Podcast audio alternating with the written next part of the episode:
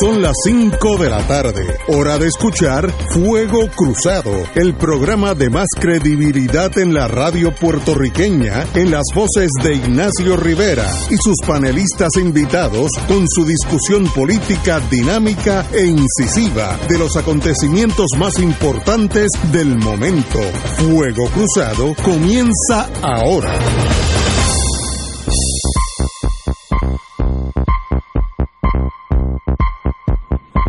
Buenas tardes, Boys and Girls de Fuego Cruzado. Hoy es martes, en italiano sería martedì. Tenemos a Wilma Reverón conmigo, que bueno, a mi derecha esta vez, en la mesa, a mi derecha. Buenas tardes. Y don Arturo, eh, a mi izquierda. Ese, ese, está bien. Como localizado. siempre, como siempre. estamos, Buenas con- tardes. estamos consiguiendo el, el senador Nadal. ¿Está ahí? Na- Senador Nadal. Estamos, ¿me escuchan? Ajá, Nadal. Sí, estamos. Muy bien, amigo. Muy buenas tardes. Eh, Yo, Eduardo. yo pensé que no sabías nadar, ¿sabes? Porque No, no. estaba ahí pulseando el Este, asunto, pero bueno. El compañero Lalo no viene hoy ya que está por publicar un libro, ahorita lo voy a decir, porque ya yo pedí dos copias, uno para mí, otro para los servicios de inteligencia, porque pasa eh, economizar, economizar no toda la burocracia, se los envío de una vez, excelente, ahorita les voy a hablar de eso. Pero qué bueno que estén, estamos aquí un día, un poquito, empezó a llover un poquitito, pero nada, nada serio. En el Caribe. Eh, Una tromba marina. Una, oye, yo, alguien le tomó una foto. Ajá. Es la tromba más clara que yo he visto en mi vida. O sea, sí. Pero perfecta, bellísima, ah, en el condado ahí.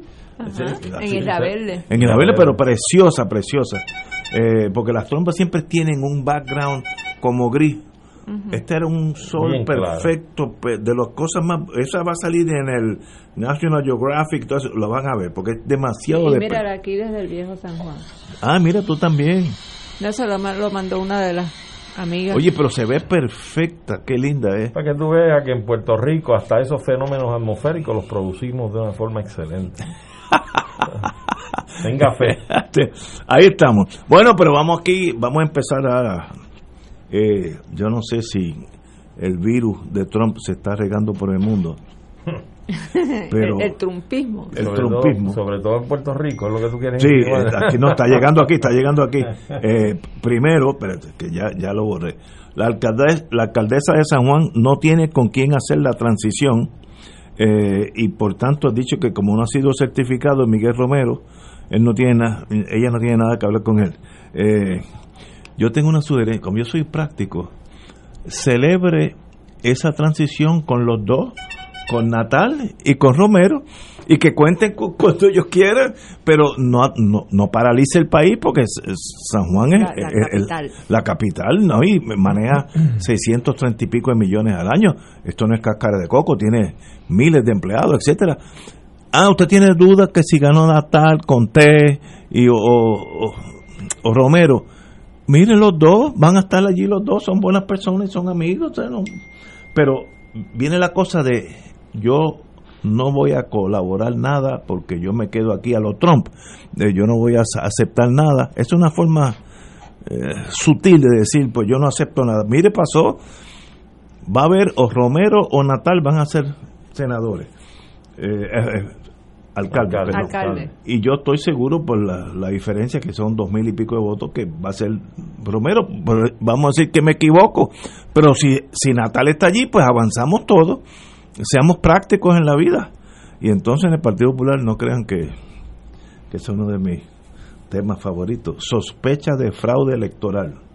Carlos Delgado advierte que recopila evidencia de supuestas irre- irregularidades con el voto ausente y el voto ah, adelantado. Ahí hay un problema matemático. Esas, eh, él perdió con, eh, con Bernier, que, que Dios lo tenga siempre. Pierluisi. Sí, no, él perdió con Pierluisi por 16 mil votos. Los votos que tienen que ver con San Juan, adelantados y los que estaban en la bóveda y todas esas cosas, son 8 mil. Asumiendo que esos 8 mil voten por... Pe- Pero esa no es la ecuación. Pues no pueden ser los votos de San Juan, son los generales. Exacto. Ah, bueno, sí, sí, Que sí. son, creo Ah, no, que perdón, perdón. cuarenta y pico mil, ¿no? No, tienes razón, me, me corrijo. Hay- Yo hay estaba cuaren- pensando en San Juan. Hay 46 mil y papel- pico de- sí. de papeleta, Sí. sin contar, pero eso se divide a su vez en En- gobernador, eh, Pero la ventaja- municipios, alcalde, exacto. Pero la ventaja de Pierluisi es tan bárbara, 16 mil votos no lo brinca un chivo, eso es, it's over, no si es bueno, si es malo, eh, que si el sistema no funciona, funciona. La matemática es matemática y eso va a pasar, pero hay como una resistencia a aceptar la realidad. Mire, parte de la vida es saber ganar y saber perder. y, y, y esa es la vida. Y, y mañana perderá Pierluisi, uno no sabe. O sea, la, la vida es así. Pero a lo Trump, no me voy de aquí hasta que vengan los alguaciles a jalarme por la nariz, como los toros. Ahora, se podría mencionar, eh, se podría mencionar que 227.546 electores solicitaron voto ausente o voto adelantado. La próxima elección va, va a ser 227.547, porque ese último lo voy a hacer yo. Yo no vuelvo a hacer una fila en mi vida para votar. Y si se puede votar por correo o adelantado, mejor. O sea, me- en Estados Unidos votó la mitad de los electores, mucho antes de- del- del martes S3. Cierto. Así que hay que empezar a, a- a modernizar el mundo. Pero no. No Pero- sé pero- cuál. pero hay es- hay pero como tensión en el ambiente, no hay, no hay confianza en el sistema. Pero, pero es, es frustrante, por ejemplo, yo voté adelantado. Entonces ahora resulta que mi papeleta todavía no se ha contado. Igual que en mi caso. O sea, que, que No, mi pero- voto, que mi voto no ha contado para la elección. Este, porque debe estar en la en las Pero cajas, que- en las maletinas estos que de la, de la famosa Java que llaman la junta de, de voto adelantado este y, y eso es pues es como decepcionante verdad No, no, porque pero porque uno no uno va y hace toda la gestión para ejercer su derecho al voto y entonces resulta que cuando llegan los resultados independientemente si es a favor o en contra tu voto no ha contado, el voto de tu esposo no ha contado, el voto de miles de puertorriqueños no ha contado. Y independientemente de que vaya a cambiar o no el resultado de la elección, la gente tiene el derecho constitucional a que se le cuente el voto. Y independientemente de que Pierluisi eh, no hay forma de que pierda porque tiene una ventaja de 16 mil dólares pero si hubo fraude yo quiero que ese fraude se lleve hasta las últimas consecuencias. No y si problema. después se resulta que Pierluisi eh, estaba involucrado en el fraude, pues mire, mameluco a- anaran- aranjado y macetti para el Este, eh, Pero- y, y eso es importante porque es que no... Eh, eh, eh, yo sé que la gente, ah, no, pero Charlie lo que está hablando son de siete casos eh, aislados. Este, por lo menos eso fue lo que oí esta mañana en, en, en una de las emisoras de radio. Obviamente siete casos no van a cambiar el resultado de una elección, pero eh, la institución, la confianza en la sti- institución, si se llega a probar que hubo efectivamente fraude con todo lo que ha pasado, pues eso va a, crear un, a, crear no, porque el malestar ya existe y la tensión ya existe. Eso lo que va a hacer es que va a propulsar que verdaderamente entonces la gente eh, cuestione todo el sistema de votación y, y estas elecciones en particular. Senador Nadal, con D. Bueno, pues yo, eh, pues, como he manifestado antes, Ignacio, yo creo que a mí la, la palabra fraude no me gusta eh, utilizarla hasta que no vea que haya pues alguna evidencia eh, concreta de- del mismo, ¿no? Porque esto provoca eh, pérdida de confianza, como dice Wilma, en las instituciones eh, y, le hace daño al país. Eh, yo creo que más que fraude, hasta ahora se ha demostrado una grave incompetencia en la comisión, eh, por no llamarla impericia, eh, por parte de algunas personas, pero ahora se supone que acabe este conteo y, y- y ya mañana comience el famoso escrutinio general, ¿no? Que es indispensable que eh, concluya para que pues los, candidatos puedan tener todo su certificación eh, final, ¿no? Y, y se pueda dar, pues, por ejemplo, la transición que mencionaron en el municipio de San Juan y, en otros eh, lugares, ¿no? Porque hay varios municipios que todavía pues tienen que ir a, a, a recuento. Y, y en esos municipios sí puede haber un cambio. Yo creo que en Humacao está bien pegado uno al otro. Y el de Guánica, ¿no? Eh, el del Guánica, el, El- Writing el y, el, Writing. y el otro, eh, que lo oí hablar esta mañana, habló muy muy elegantemente y dice, si pierdo, pierdo y si gano, gano, pero sin, sin problema alguno. En Culebra que son dos votos. Eso, no hay duda que ese escrutinio final es importante para esos casos marginales, pero la mayoría de los votos, si hubo problemas, no fue por eh, mens rea, no fue por acción criminal, es por negligencia. Eh, esos votos que se guardaron en la bóveda, pues estaban bien guardados, porque peor es que se los encontremos debajo un río, de- debajo un puente en un río, ¿no? Ya, ya eso es otra cosa. Pero lo pusieron allí, no los contaron, pues mire, cuéntenlo. Ahora, Y se supone que todos los partidos sabían de eso, porque en la famosa junta de- del voto adelantado hay representación de todos los partidos. Así que pues no entiendo qué pasó. Eh, es como que nadie entendía el procedimiento, eh, no hubo un, un inventario básico de lo que se estaba recibiendo y verdaderamente no, no hay explicación. compañero Arturo. Sí, mira, yo entiendo que el- la génesis de toda esta incertidumbre que hoy vive el país con relación a no tan solo la contabilidad de los votos emitidos el día 3 de noviembre, sino también todo el issue que se ha levantado con relación al voto adelantado, surge de, precisamente de la enmienda a la ley electoral Sí. que provoca esta apertura, esta flexibilización de lo que es el voto adelantado. Antes era para unas personas particularmente con unas necesidades básicas como funcionarios de gobierno o del Departamento de Salud, eh, de agencias de seguridad que estaban en el día de la elección realizando funciones de su trabajo y se solicitaban el voto adelantado y se le concedía.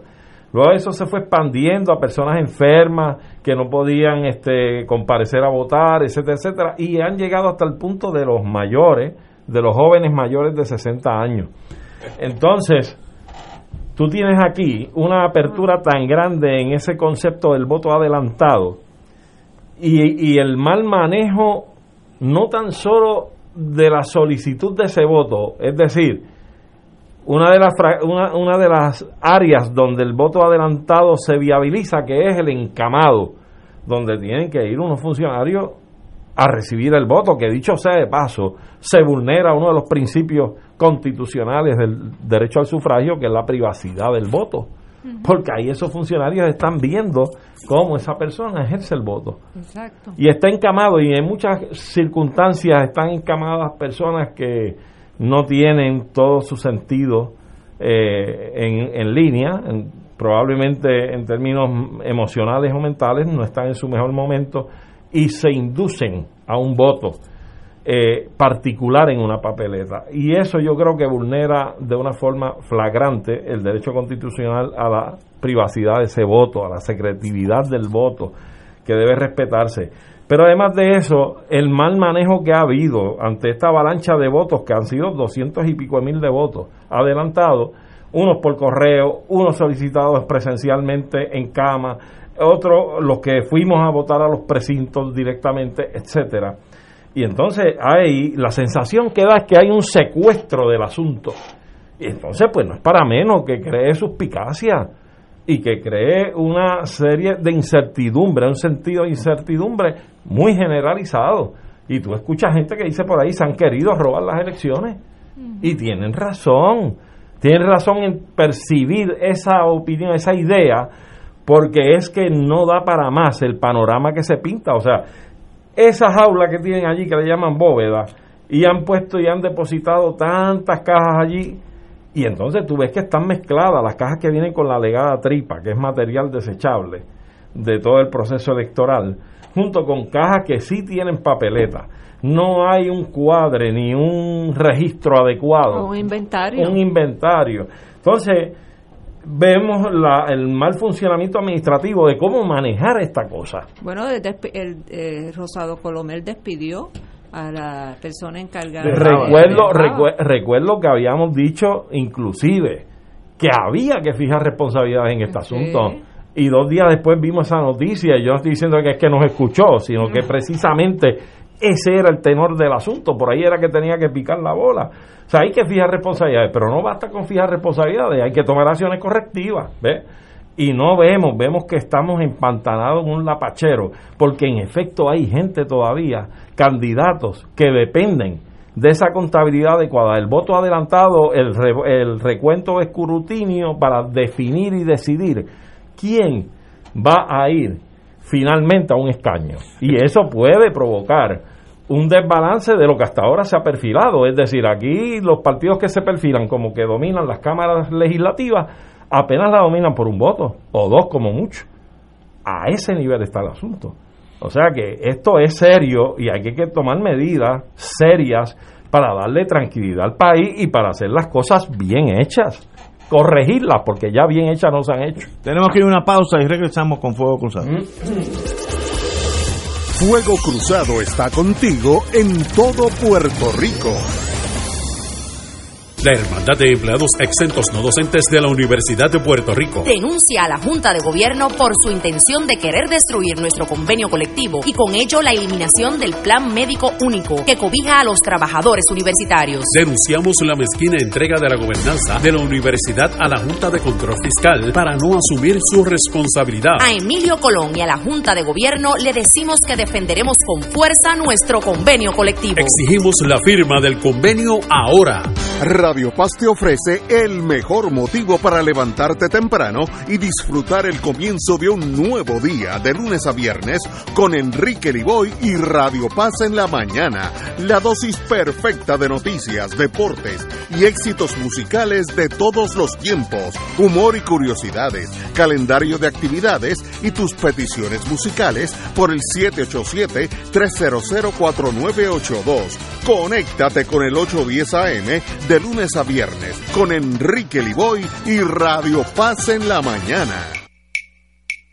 De todo un poco, con Manolo Almeida, el más ameno en tus mañanas por Radio Paz 810 AM, de martes a viernes a las 9 de la mañana. Notas positivas, salud, ambiente, negocios y entretenimiento.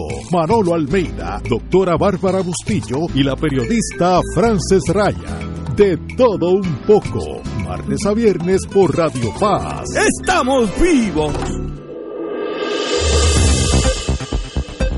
Y ahora continúa Fuego Cruzado.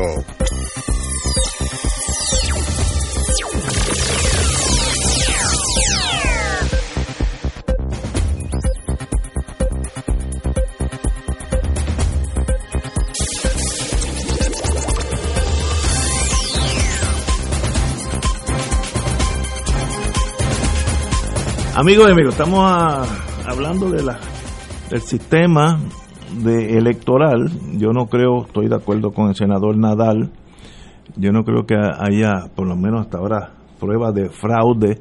Puede haber alguien que votó dos veces, pero esas son aberraciones que pasan aquí y en Kentucky y en Suiza.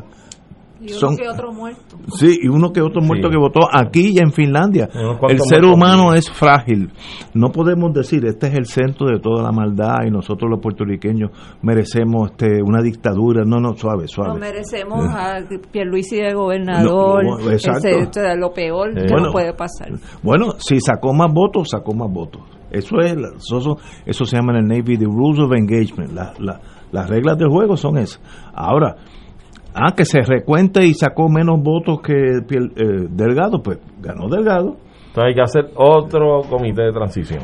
Bueno, pues muy bien. Tú sabes, pues no tengo problema. El problema es que yo creo que lo que pasó aquí es, bajo la nueva ley electoral, se hizo todo apresuradamente y las cosas que se hacen rápido Ah. usualmente tienen defectos. Se advirtió. Eh, no, y se dijo que iba a pasar y pasó. y la gobernadora se comprometió que si no había consenso de los demás partidos no firmaba Sí, la ley. pero la firmó. Fue, Pero, fue una traidora bueno. a la democracia en el país. Pero- Eso es lo que fue Wanda pero- Vázquez.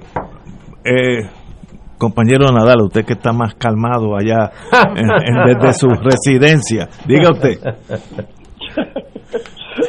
Pues mira, eh, obviamente eh, la ley eh, que se aprobó, el nuevo código electoral de la autoría de, de Rivera Chat, tiene mucho que ver con esto. Y Arturo tiene razón Eh, aquí se supone que hubiese consenso, como siempre ha pasado con las enmiendas a la ley electoral, eh, y la gobernadora había hecho un compromiso eh, al respecto, que había consenso, pues no lo iba a firmar. Pero la gobernadora le debía unos favores políticos a Rivera Chat.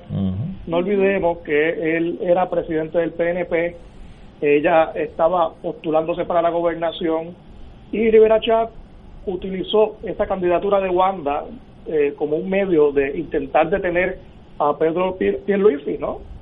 y, y Wanda, que es una persona que no tiene estructura política propia, porque llegó nueva a este mundo, eh, pues necesitaba de la estructura que eh, pues le produjo eh, Rivera Chat para su campaña para la gobernación y, y no tuvo otro remedio que, que, firmar la ley, pero en realidad ella era rehén de, del presidente del Senado.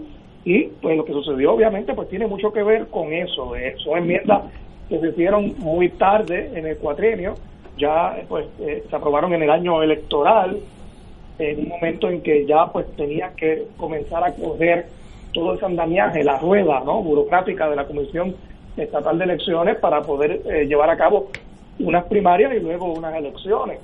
Y, pues y a eso se suma también el tema de la falta de presupuesto de la comisión que si las papeletas no llegaban en la primaria.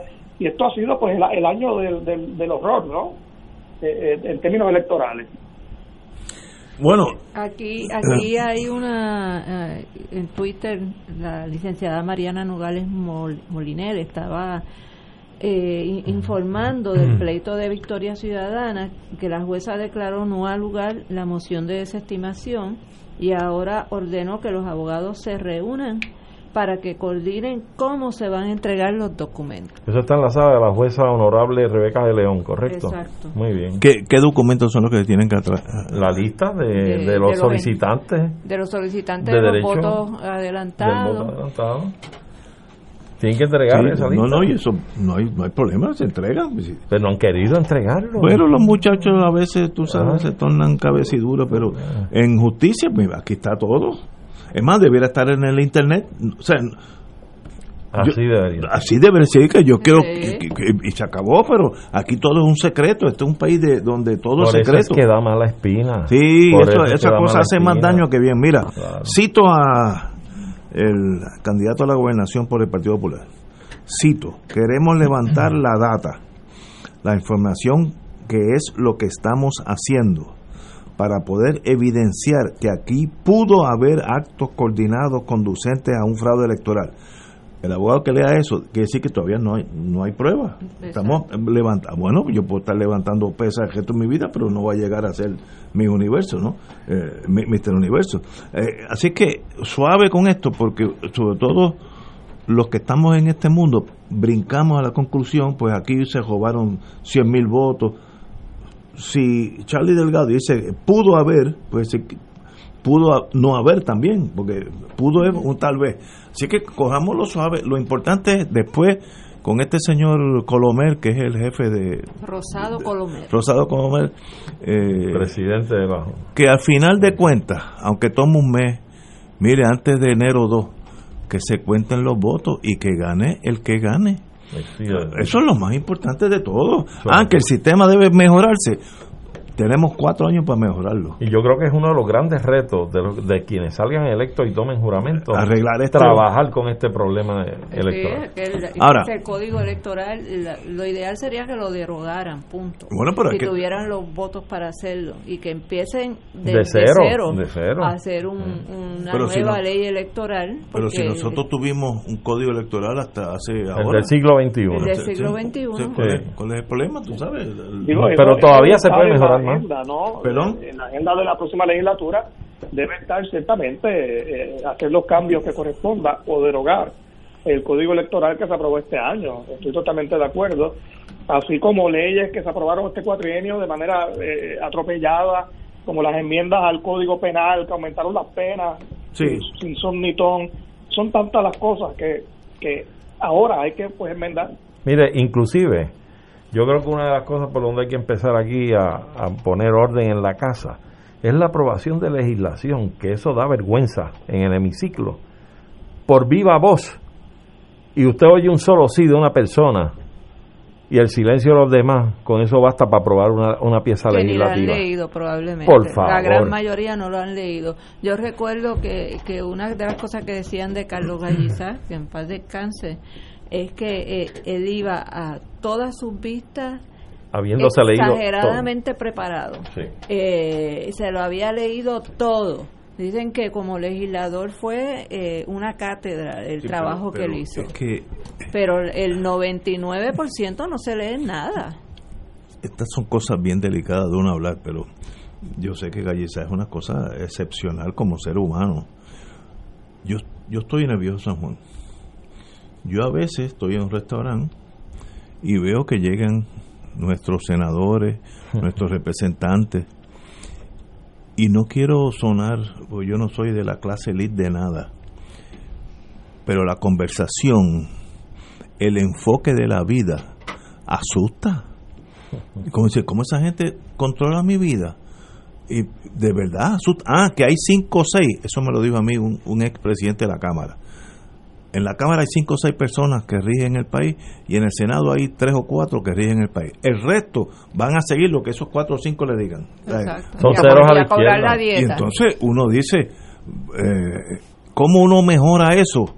Pues mire, hay, tal vez se puede enmendar esa cosa de legislador a tiempo completo, porque eso elimina a todo aquel que es productivo en la sociedad.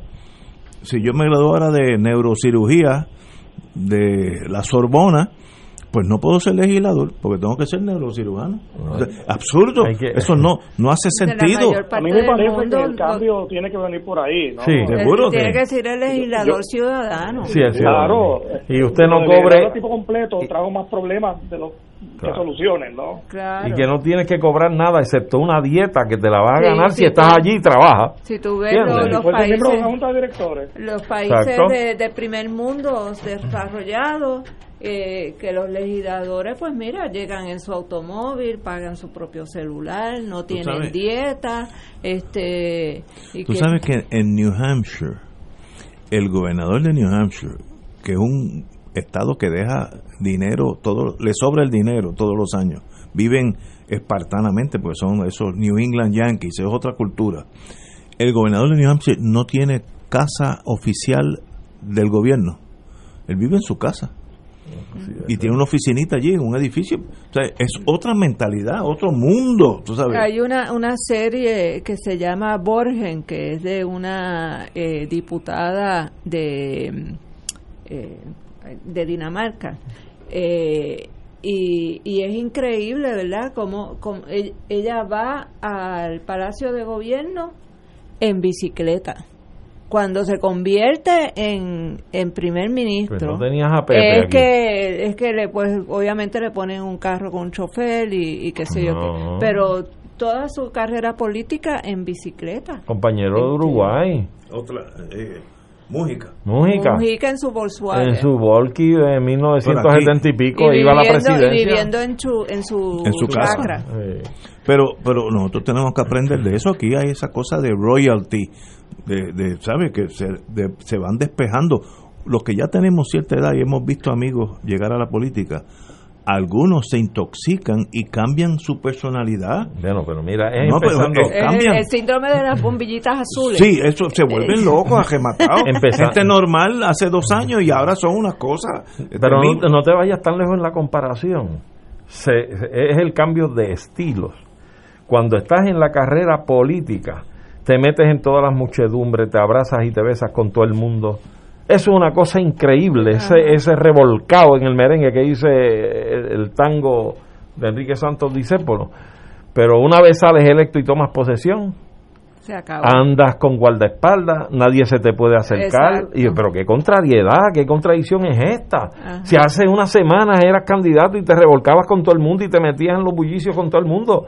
Y ahora tomaste posesión y nadie te puede tocar, ni ver, ni darte una mano y saludarte. Es una cosa increíble, verdad. Esto es enfermizo y yo creo que hay que empezar con un tipo de reforma Hay que, en- absoluta. en todo. Pero imagínate si, si tenemos ahora mismo en la Cámara a presidiendo, presidiendo una persona que dijo que la razón por la cual los legisladores robaban Ah, sí. era porque le habían quitado La- beneficios. Sí. Ya qué barbaridad. Que hay que volver a darle beneficios Sí. a los legisladores para que no roben. Pues yo les daría el beneficio de que se fueran para su casa, para su casa. Pero eso eso parece un chiste, pero eso se dijo de verdad. Sí, eso Sí. está ahí. Increíble. Lo Se dicho. pasó en una película de Fellini. Es increíble. Tenemos que ir a una pausa y regresamos con el comandante aquí, Nadal Condé. Esto es Fuego Cruzado por Radio Paz 810 AM. Beneficiario de Medicare, con Triple S Advantage, tu tarjeta de plan médico también te servirá para pagar tu compra, con hasta 1.500 dólares al año. Oriéntate y únete hoy llamando al 1844-777-0120, lunes a domingo, 8 a.m. a 8 p.m. 375 dólares cada tres meses. Aplicar restricciones. Triple S Advantage es una organización de cuidado coordinado y de proveedores preferidos con un contrato con Medicare. La afiliación a Triple S Advantage depende de la renovación del contrato. Fuego Cruzado está contigo en todo Puerto Rico.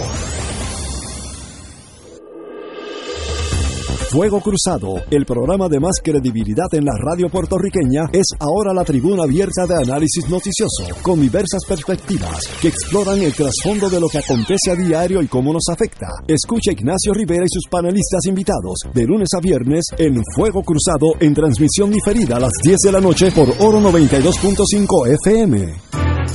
AESA, la pequeña gigante, te invita a sintonizar su espacio radial AESA Informa todos los jueves a las 4 y 30 pm. Se estará ofreciendo información relevante a los pensionados y jubilados de Puerto Rico. Te esperamos AESA Imparable, auspiciado por MMM Alianza.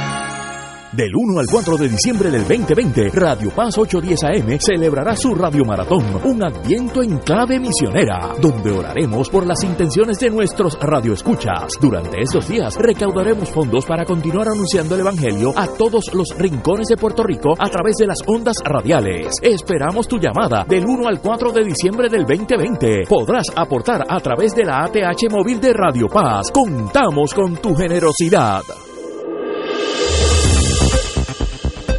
Y ahora continúa Fuego Cruzado.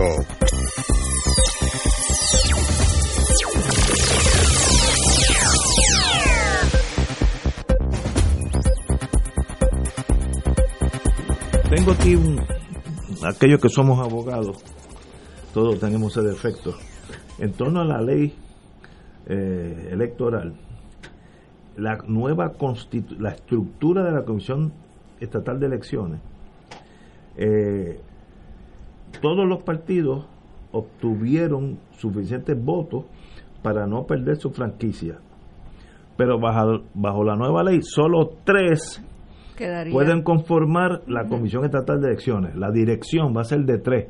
Los otros dos que se lo lleve el lobo, me imagino. Y yo creo que eso es eh, cuestionable en el Tribunal Federal bajo derechos civiles. Claro. El partido Victoria Ciudadana o el partido Dignidad deben tener el mismo derecho que tiene el Partido Nuevo, aunque saquen 80 veces más o, o, ninguna veces más. ¿Por qué solamente los de arribita vamos a estar dirigiendo el juego y ustedes que están empezando se tienen que comer el hueso? Eso es cuestionable jurídicamente, Bueno, pa- esa a mi es la entender. posición del Partido Independentista. Ah, sí. Claro, este, la carta que eh, Roberto Iván Aponte le envió a Rosado Colomel, eh, él le dice, eh, primero le cita la Constitución, donde dice que cuando hay un cambio en la ley electoral, eh, no va a aplicar a la a la elección en curso, Exacto. sino que va a A- a la aplicar próxima. a la próxima. Por lo tanto, dice el Partido Independentista que eh, no se debe aplicar la nueva ley sino la vieja y bajo la vieja ley si tú sacabas 3% del voto y quedabas inscrito tenías derecho a tener tu comisionado y a tener tu- tus personas en las HIPS Eh, y entonces el PIB dice que es eh, que, que no se le debe aplicar eh, la nueva ley a Victoria Ciudadana, por ejemplo, porque aunque Victoria Ciudadana sacó unos pocos más de votos que el PIB, eh, un medio por ciento o menos de un 1 por ciento, eh, bajo esta ley, aunque si fueran nada más que tres eh, deber, entonces sería supuestamente victoria ciudadana, pero no puede ser porque la ley también dice que para eh, cualificar el partido, además de quedar inscrito, tiene que haber tenido candidatos en 50% de los puestos electorales. Que ahí se descualifica. Y entonces ahí Victoria Ciudadana quedaría fuera y entonces quien entraría como tercer partido es el PIB. Y sin embargo el PIB está argumentando que eso no que no debe ser así, que es inconstitucional este y, que y que esa disposición del código electoral además de ser inaplicable eh, discrimina contra los partidos que, que sí han quedado inscritos, crea una clasificación sospechosa entre partido inscrito eh, que, que, cayó en los primeros tres y partido inscrito que no cayó en los primeros tres. Y es y, ¿Por qué ese discrimen? Eso es cuestionable en el Tribunal Federal bajo la ley de derechos, civiles. Yo me apuesto que eso o quinta enmienda. Eh, sencillamente no no no hay razón excepto la tumbología, nosotros los de arriba nos quedamos arriba. Así mismo pensaron los reyes de Francia, hasta le cortaron el cuello. Suave, No, no, no miren para abajo mucho porque puede ser que los de abajo estén mirando para arriba también. Y ahí, ahí están los argumentos realmente en términos jurídicos para impugnar ese tipo de, determinación o de, de, la parte de ese estatuto están ahí esbozados en lo que acaba de, compendiar o resumir Wilma. Eh, realmente es o resulta, resultaría como una clasificación sospechosa, Discriminatorio, totalmente discriminatorio. Es increíble. Igual que, que yo no me canso de decirlo, la disposición que prohíbe eh, las alianzas es totalmente inconstitucional. Viola el derecho a la libertad de asociación. Eh, lo que pasa es que, por ejemplo, el Partido Independentista no te va a litigar un caso en el Tribunal Federal. Y, si lo llevas a, al, al comité del PNP en Puerta de Tierra, pues este no va a prosperar tiene que llevarse a, al Tribunal Federal necesariamente para que tenga alguna oportunidad de que prospere el, el asunto eh, de la inconstitucionalidad de esa prohibición de alianza. Pero fíjate que eso es algo que Victoria Ciudadana podría claro que sí plantear también. Y también prohibieron las, las candidaturas, el, el, Código Electoral prohíbe lo que llaman las candidaturas coaligadas, el artículo 6.1 eh, que, que fue lo que se hizo en el 2012 cuando el MUS, cuando tú eras, candidato a gobernador y el MUS decidió no, postular. a nadie para San Juan. Y entonces hubo una candidatura coaligada de Carmen Yulín con eh, el MUS y el MIN estábamos apoyando eso, pero nosotros no somos partido inscrito como tal pero eh, bajo el nuevo código electoral también prohíbe las candidaturas coaligadas. Sí, sí, es cerrando puertas. Cerrando puertas. Y la democracia es abrir puertas. Correcto. Que vote todo el mundo y que gane el que saque más votos. Eso es tan solamente, como decía un profesor mío, solamente los abogados se pueden equivocar que vote todo el mundo y se cuenten todos los votos. Mira, qué fácil es. Perdonando que, que no, no hemos solicitado a Nadal que reaccione, pero brevemente, uno mirando esta, sin la pasión de la crítica, ni ideológica. Uno mirando ese tipo de actuaciones hechas por quien ejerce el poder, mirándola desde un palco, viendo la cancha de juego abajo, aquí estamos ante un gobierno que ha lucido las caras de ser un gobierno fascista, de extrema derecha, ¿ok? Donde cierra puertas, donde prohíbe, donde condena, donde lo que hace es limitar y atropellar y quitar espacios. Juan Manuel García Pasalacua, mi querido amigo, decía que ese tipo de personas que se concentran más en el PNP eran anexionistas antiamericanos porque básicamente no encajan en la nación americana porque son fascistas, bona fide. no, no, no, encajan con Trump perfectamente. como perfectamente. Yo, como yo he bloqueado a Trump, eh, eso es como lo, en Alemania. que no lo puede bloquear porque tiene 70 millones de norteamericanos que votan por Trump. pero esos son fake news, eso no es verdad. Fíjate, yo, yo tomo distancia de lo que tú planteas, pues sí, sí encajarían con Trump perfectamente si fueran americanitos de verdad Porque como están al lado de acá y son latinos y Trump les ha dado una patada, les ha dicho no olvídense la estadidad que son cuántos, pues están desencajados con Trump también. Nadal, necesitamos tu ayuda, dime. bueno, yo no tengo la menor duda de que hay un planteamiento legítimo de debido proceso eh, y de igual protección de las leyes, en este caso de, los partidos eh, quedar fuera de, la representación en la comisión estatal. Eh, no hay duda de que hay una clasificación sospechosa y creo que debe estar en agenda, como indicamos ahorita, pues como parte de los cambios al código electoral, pues eliminar eso, y punto, ¿no? no, no habría ni que ir al tribunal, aunque creo que eh, el partido que lo lleve, una vez eh, reciba el daño, ¿no? Eh, pues va a ser exitoso en los tribunales, ¿no? y estas son las consecuencias de leyes que se aprueban sin la debida consideración, sin vistas públicas, se redactan a puertas cerradas y ahí vemos los horrores, ¿no? que me parece que fueron por diseño, ahí no fue por omisión, yo creo que hubo la intención de dejar fuera a ciertos grupos eh, eh, de la Comisión Estatal de Elecciones. Eh, tenemos que ir a una pausa. Vamos a una pausa, amigos, y regresamos con Fuego Cruzado. Fuego Cruzado está contigo en todo Puerto Rico.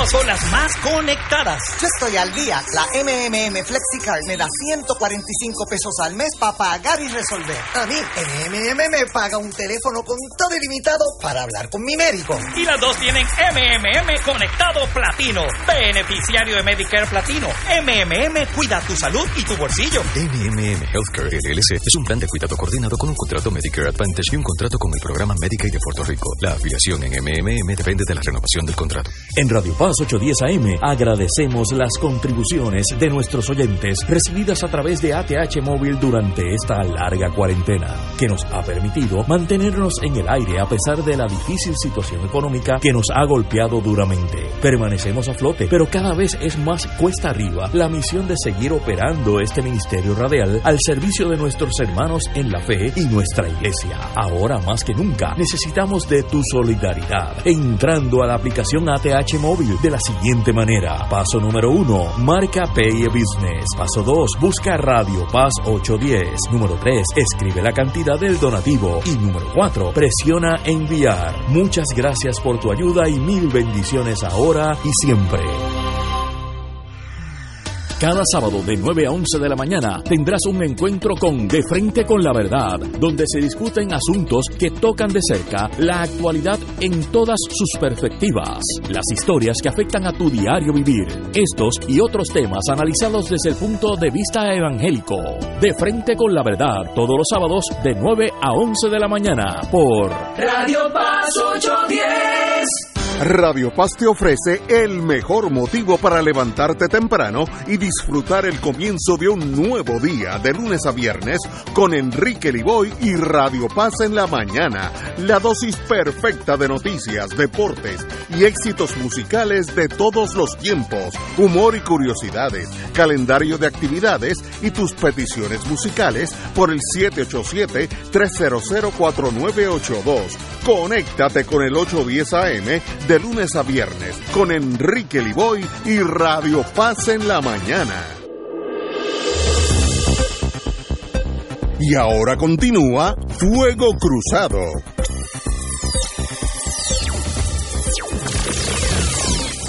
Bueno amigos y amigas, tengo, oye, a veces uno dice cosas inconscientemente que representan una problemática. Fíjate que aquí estamos indicando que toda la problemática del código electoral, esa eliminación de los dos partidos, aunque hayan quedado inscritos, de, la, de la gerencia, de la comisión, etcétera, etcétera, que todo es cuestionable o reivindicable eh, yendo al Tribunal Federal.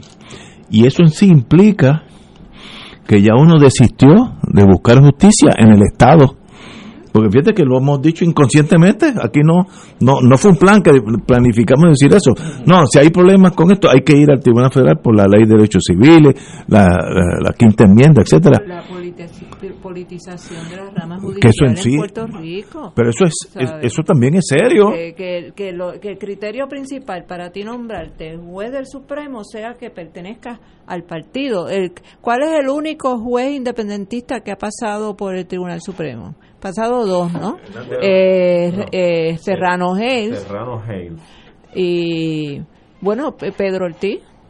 Peter, bueno, Bueno, Peter era popular. Mato. De libre pensamiento. Bueno, muy bien. Hernández Mato era popular. Ah, bueno. Digo, no, sí, no, no. no, perdón, perdón, perdón, perdón. El independiente, coño. No. Hernández Mato era, este, si mal no recuerdo, el papá de Rafael Hernández Colón Era estadista. republicano. Era Ah, no, ok, estadista. ok. Su Bueno. madre, Sí. la madre de Rafael verdad, era verdad. independentista. Exacto. Y el hijo salió en el medio. Popular. Él trató de, de, ¿Cómo? de no- de estar bien con todo el mundo Sí. y quedó mal con todo el mundo. Pero anyway, lo que estamos diciendo es que ya inconscientemente nosotros decimos cuando la cosa es, es en serio, hay que ir al Tribunal Federal. Y eso en sí habla muy mal de lo que estamos nosotros analizando, porque entonces el Estado ya no quedó nada, esto es Sí, tierra que- arrasada. ¿Qué confianza uno va a tener de que un tribunal supremo controlado por el Partido Nuevo Progresista va a tomar una decisión que va en contra de los intereses del Partido Nuevo Progresista? Eh, yo quisiera de verdad eh, tener la confianza de que de que puedo llevar el caso y que y que voy a recibir justicia en el Tribunal Supremo de aquí pero la experiencia con todos estos traqueteos de los de la certificación de los casos para elevarlos rápido para el Supremo cuando está envuelto algún interés de alguna persona que está conectada con ciertos sectores de la sociedad pues este hay- hace que uno siga perdiendo la fe en en, en, en ese Pero tribunal. Es un un análisis penoso, triste de nosotros, porque este es nuestro país. O sea, Pero es que, yo- que hay que cambiar la forma en que se nombran los, Los jueces, jueces y los Es- fiscales eh, y por mérito, cosas. pero eso Pero es es- que tiene que haber una participación más directa del foro, yo, de yo sus creo, pares. Yo creo en la academia judicial. Por eso. creo que También, la persona claro. que A lo- a ser la juez Europa. se Claro. matricule, estudie para ser juez y después que pase los exámenes, ta, ta, ta, y que nadie te pregunte de qué partido tú Igual para el. Ministerio Público. Sí. Igual para el Ministerio Público, porque tú puedes ir cer- los exámenes, cerniendo. los exámenes de en la- oposición que ya inclusive en la sistema ca- europeo. inclusive en la academia tú puedes ir sin- eh, eh, haciendo un- una búsqueda de las inclinaciones de los candidatos a Sí. ser abogados hacia dónde se inclinan Yo no, Pero- yo no, yo no apoyaría la elección de jueces. No, no, no, no, no, Porque no, no, como hacen en Estados Unidos, porque Sí. eso se convierte, se corrompe igual. No, pero que- en Estados Unidos es otro sistema. Mira, el jefe de bomberos, que para mí es un empleado clásico del Estado, allí es electo. el sheriff, el jefe de la policía. El district attorney. El- el- el- El es otro fiscales. sistema y funciona. Tampoco estoy diciendo que es una catástrofe en New Hampshire. Sí, pero se presta. Bueno, Se pues sí, sí, pero y el presta. sistema de nosotros también se presta. ¿sabes? Hay que elegir un sistema. Ahora, yo no he visto la eh, ningún juez, posiblemente hay excepciones en Mississippi, Alabama, aquellos años de discrimen racial, pero en, en Michigan, en Wisconsin, que son electos, yo no he visto quejas por el hecho que sea electo. Pues es por el, por el hecho que sea mal juez, que falle cor- incorrectamente, pero el hecho de la elección, yo nunca he oído una queja, con excepción del sur, que eso es otra cosa. Pues Mira, yo siempre he pensado, Ignacio, que mientras llegamos a un procedimiento probablemente ideal como el de la Academia Judicial que señala Wilma, los foros que representan a los abogados en el país son los que deben tomar cartas en el asunto. Y me explico, Colegio de Abogados, la Asociación de Abogados, etcétera, eh, Asociación de ex jueces, la Asociación de ex fiscales, que tengan en su responsabilidad la evaluación y la conformación de unos listados tipo terna para que de ahí el Ejecutivo ejerza su poder de nominación.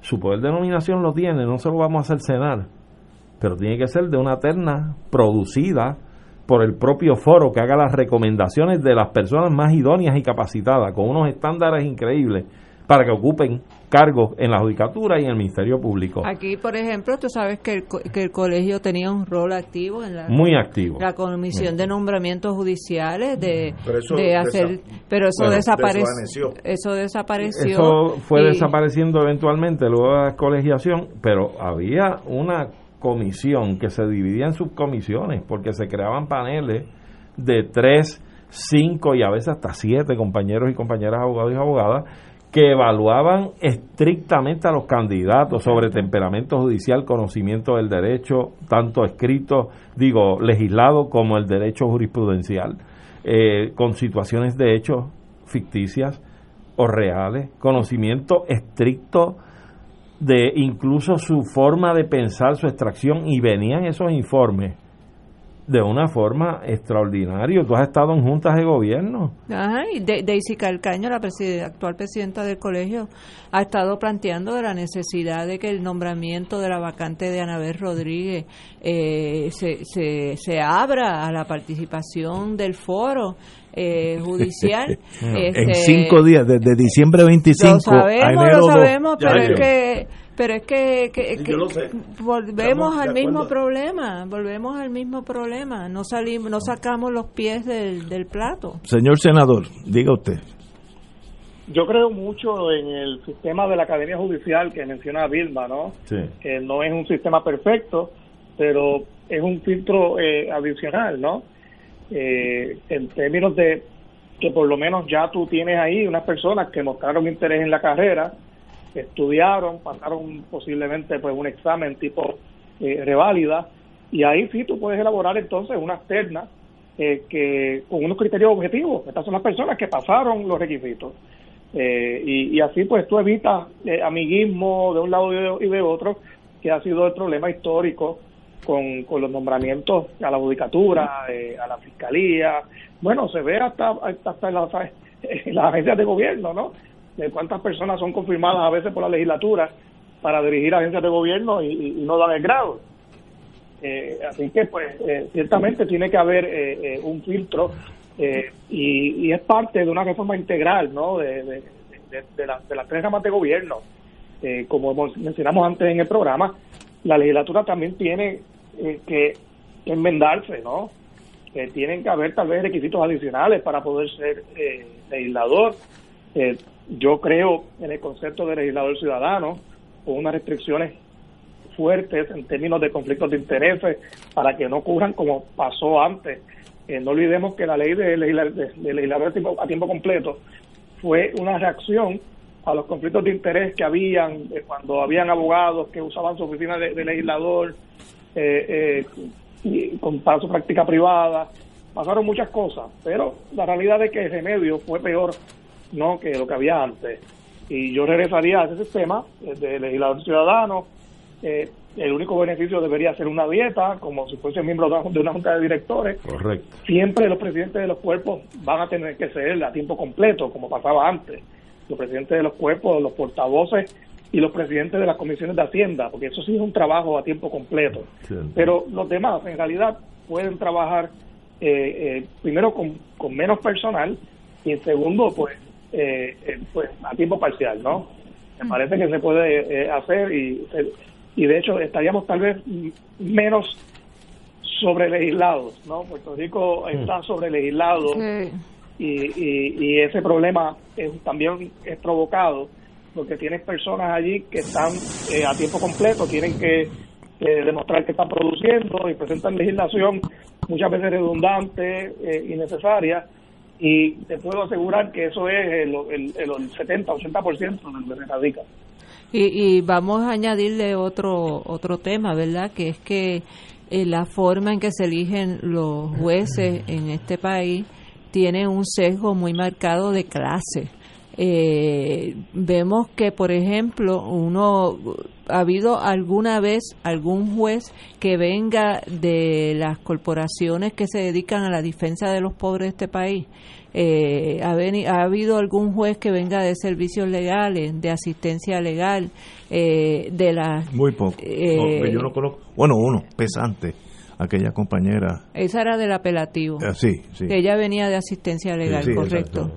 Eh, es la Pero son las excepci- excepciones, Es son la excepción que confirma la regla, pero en el Supremo nunca ha habido y entonces se repiten apellidos, este, eh, o sea, hay, hay, hay una cuestión de una élite criolla que controla eh, la judicatura, que controla las posiciones en el gobierno, eh, que está, que tie- tiene un marcado sesgo de clase eh, bien fuerte, este eh, y eso de desanima, desanima a, a, lo- A los de abajo. a los de abajo, a los, a los jóvenes que aspiran, que aspirarían a ejercer una carrera eh, de derecho y, y terminar en la judicatura, si no vienen apadrinados por alguien, pues no tienen ninguna posibilidad ni de entrar a la judicatura, ni de convertirse en fiscales o procuradores. Mire, eh, el que no- y, el que y- no- y queda, y entonces todo, todo el sistema judicial, eh, la, la mirada que hay de, de la gran parte de los jueces, no digo todo, porque hay jueces que aún cuando no vengan de clases privilegiadas, eh, que, que aun cuando vengan de clases privilegiadas, podrían ser personas con sensibilidad, ¿verdad? Porque toda la- volvemos, la- las excepciones confirman las reglas, pero eh, cuando una persona humilde, una persona pobre va a un tribunal, no se ve reflejado en el sistema. Lo que ve es una persona con que viene de un sector de clase totalmente distinto al tuyo y que probablemente no tiene el conocimiento de, de, de lo que es ser pobre y marginado en este país. Eh, y, y eso eso es un problema porque no Digo, y- y a permite eso se le suma, no permite eh, eh, la, la justicia de verdad Ajá. Nadal. Yo, yo tengo también una preocupación que viene de muchos años y, y, y entiendo lo que tú dices y, y tienes razón, pero también hace falta en la judicatura el juez especializado. Eh, a veces llegan unos temas contributivos a los tribunales, temas eh, que tienen que ver con toda la legislación comercial que existe, complejísima, a veces son calcos de legislaciones federales, etcétera, y hay muy poca pericia a veces en los tribunales para atender estos temas eh, que requieren de mucha especialidad. Y, y también eh, parte de la reforma y de estas academias judiciales deben ser pues formar jueces con especialidades, eh, porque ahora mismo eh, creo que eh, eh, el juez generalista, digamos, aunque casi siempre hay una división de criminal, civil, no está atendiendo, no, no está proveyendo justicia en todos los casos, cuando llegan cosas eh, con ciertas complejidades al tribunal. Totalmente de acuerdo, compañero. Eh, y de verdad que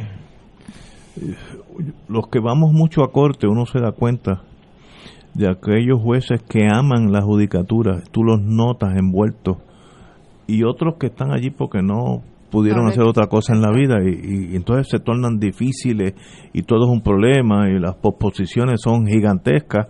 Y entonces uno va a la sala de al lado y es una divinidad, una persona que, sobre todo en lo criminal, tú te das cuenta que es ese juez no quiere enviar a esa persona a la cárcel a menos que sea necesario, ¿sabes? Que no tenga salida sí, el juez. pero que sí, y, y que la sociedad tenga que protegerse, pero que, que, que tú le notas, yo me acuerdo un juez, bueno, voy a decir el nombre, el juez Irán Cancio, juez federal, que a él le dolía enviar a una persona a la cárcel, era tan sensitivo, tan buen ser humano que tenía que hacerlo, pero a él le dolía y entonces cualquier oportunidad que de darle un segunda oportunidad eh, era una un privilegio estar allí.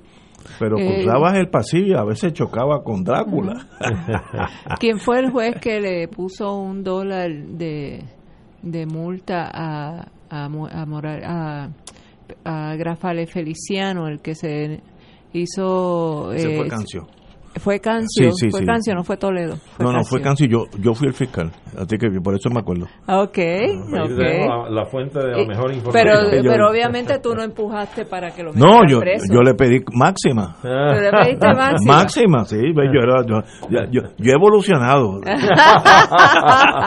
Esperamos, y no lo suficiente, esperamos que sigas evolucionando. ¿ah? Éramos otros mundos. Cierto. Eh, y, y- y- pero, pero el juez hizo, mirando para atrás, lo correcto. Ir alguien que se eh, que no desee ir a Vietnam, una guerra que mira cómo terminó, como que salió la aurora, que costó 58 mil vidas norteamericanas a cambio de nada, costó 2 millones de soldados vietnamitas a cambio de nada. Mira, bien, ir allí era una locura. Pero si tú ves las películas sobre el Vietnam, Estados Unidos ganó la guerra. Bueno, bueno, en realidad eso es un poco de exageración. Señores, tenemos que... Son las 18 horas, vamos a una pausa. Fuego Cruzado está contigo en todo Puerto Rico.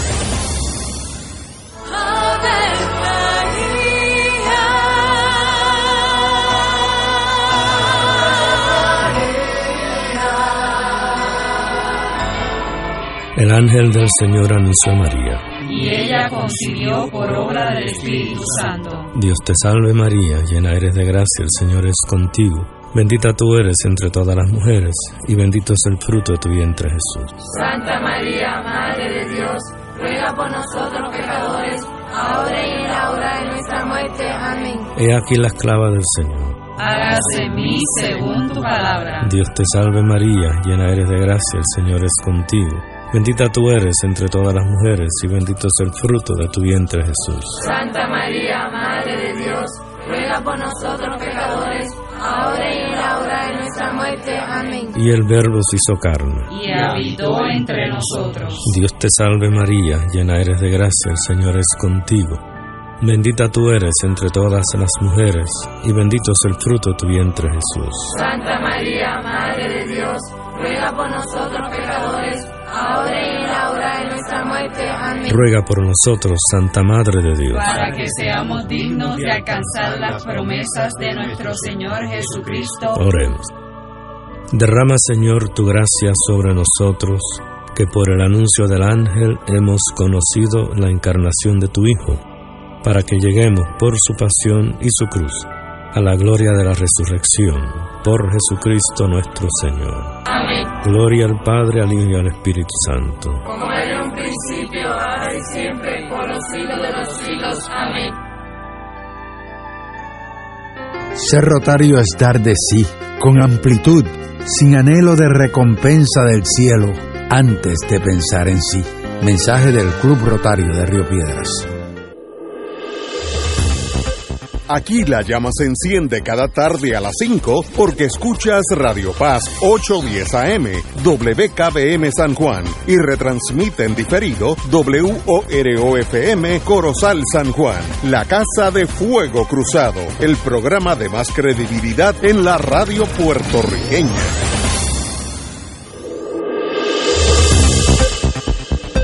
Y ahora continúa Fuego Cruzado. Lo siguiente es una entrevista pagada.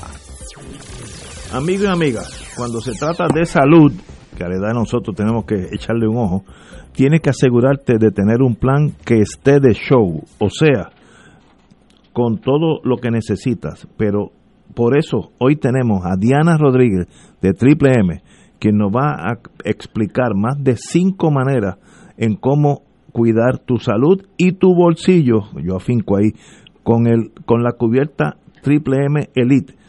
Cuéntanos, con, Diana Rodríguez, amiga, cómo Triple M se asegura de atender ambos casos, tanto la salud como el bolsillo. Saludos, buenas noches. Sí, Muy pues mira, noches. te cuento. Precisamente esa es la prioridad por cuando hablamos de salud. El beneficiario de Medicare necesita cubrir sus diferentes necesidades. Y esto significa necesidad médica, necesidad de medicamentos, su necesidad de cubierta dental, porque uno nunca sabe cuándo necesita ver una restauración de un diente, mantener su cuidado preventivo, entre otros servicios comprensivos. Y lo menos que uno quiere es llevarse una sorpresa en el dentista. Estamos de acuerdo, ¿verdad? Así es. Así es que sí, esa es la conveniencia que les da MMM Elite, una cubierta que los ayuda a atender ese conjunto de necesidades para cuidar su salud y su bolsillo. ¿Puedes mencionarnos esas maneras en que la cubierta Triple M Elite nos ayuda a ambas, para ambas necesidades? Sí, te puedo mencionar más de cinco maneras en que la cubierta MMM Elite atiende su salud y les quita esa preocupación de su bolsillo. Número uno, tiene cero copagos en visitas a médicos y especialistas. Dos, cero copagos en medicamentos genéricos. Cero copagos en medicamentos de marca no especializados. O sea, que cuando tu médico te receta y no existe un genérico, puedes obtener el de marca sin pagar nada. Inclusive tienes cero copagos en insulina.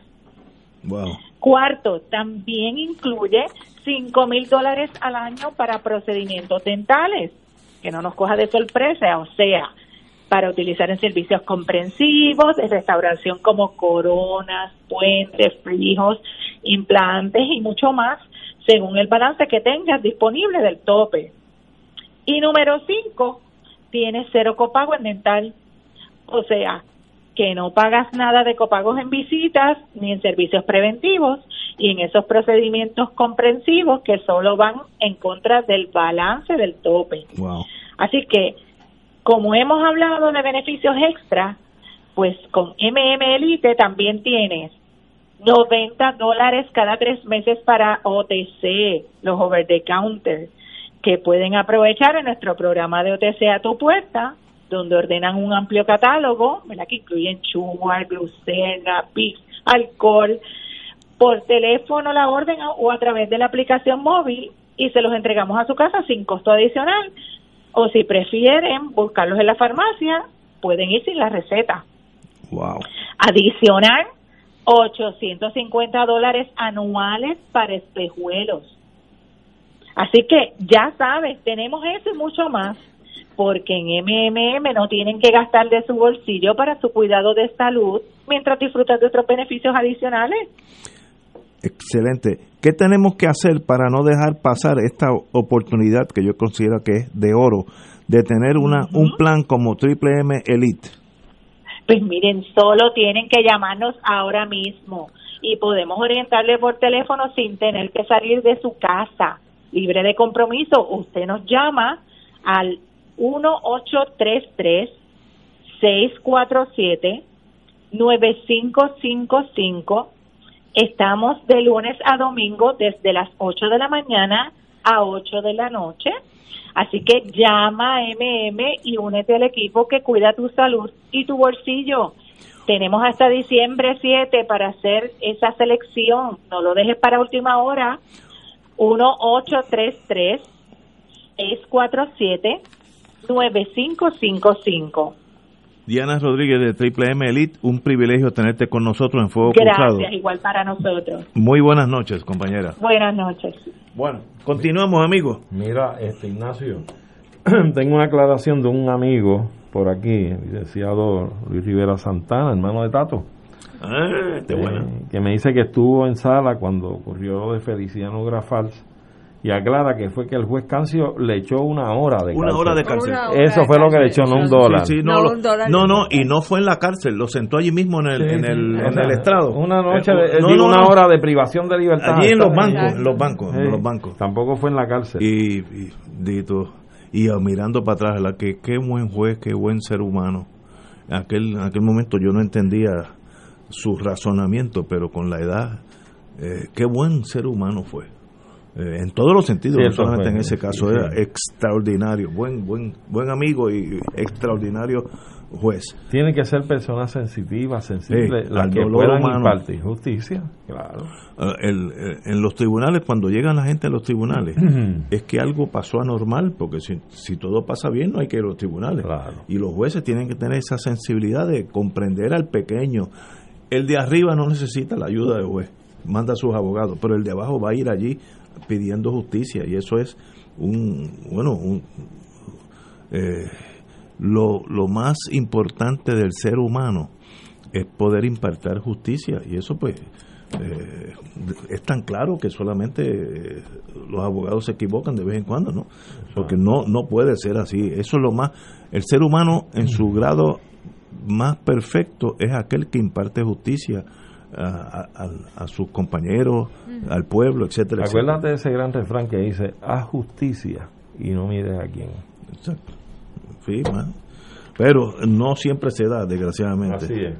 Yo me acuerdo en aquellos casos de los años 60, yo estaba estudiando en Estados Unidos, las injusticias de los jueces, aquellos sureños, con los crímenes que había de los de las personas afro- afrodescendientes. Era una cosa que uno se daba cuenta que estaba viviendo en una dictadura racial, dictadura era la Ah, palabra. es- eso- Sí, sí. Bueno, debe haber Eso, eso está excelentemente dramatizado en la película de los siete de Chicago. Ah, sí. Eh, El racismo de- del juez que estaba a cargo. Bueno, imagínate que cogió a Stokely Carmichael y lo, lo, lo- le puso un, una, mor- le- le Una metió- mordaza. No, no que le metió una mordaza. Le metieron eh, tela dentro de la boca Ajá. y después le pusieron encima.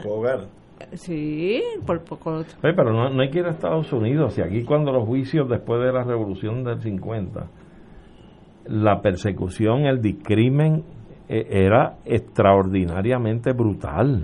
O sea, aquí se estuvo planteando por la defensa de Albizu reiteradamente la inconstitucionalidad y el problema, y fue llevado hasta el Supremo de la ley de la mordaza. Y todo fue declarado no al lugar. Reiteradamente no al lugar. Quien único hace el planteamiento posteriormente y logra es Santos P. Amadeo. ¿Eh? Entonces tú tienes, cuando incluso el juez que presidía uno de los juicios, yo no sé si era en las salas de Arecibo o de San Juan, no recuerdo la precisión del dato, de tres abogados de defensa, Francisco Hernández Vargas, Hernández Valle y Cruz Cruz. El juez metió preso a Hernández Valle, metió a Cruz Cruz y al único que no pudo, por el subterfugio que utilizó brillantemente Hernández Vargas, no lo pudo meter preso. Pero lo tenía ya para meterlo preso también, por desacato, por el- imponía unas condiciones tan difíciles de cumplir que entonces los traía por desacato y los, los encarcelaba. Esto fue algo bien brutal y, y, y el discrimen, el, y todavía, todavía lo vemos en, en los tribunales. Cuando tú ves que los planteamientos que tú haces, mira, no tienen receptividad en muchas ocasiones porque las mentes están creadas de una manera y una forma y están parcializadas realmente hacia una forma de pensar y de medir las cosas en la vida y en la sociedad que no, no tienes espacio para tú procurar abrir, hacer justicia y tener equidad. Que los sistemas judiciales siempre se construyen para defender los Del intereses del, del del establishment. esta- del Estado. Este, compañero Nadal. Bueno, yo no tengo anécdotas con, con el juez Feliciano ni, ni, ni de litigio, porque pues aunque soy abogado no soy litigante. Eh, pero yo voy a aprovechar y, y esto es ya pues un, un pequeño privilegio personal de- Adelante. de, de cambiar el tema y expresar mi solidaridad con la gente de Nicaragua, Honduras, Ay, Salvador, ¿Verdad? porque están siendo eh, azotados por el huracán eh, Iota. Eh, no olvidemos que la semana pasada eh, otro huracán pasó por allí, por Nicaragua y Honduras.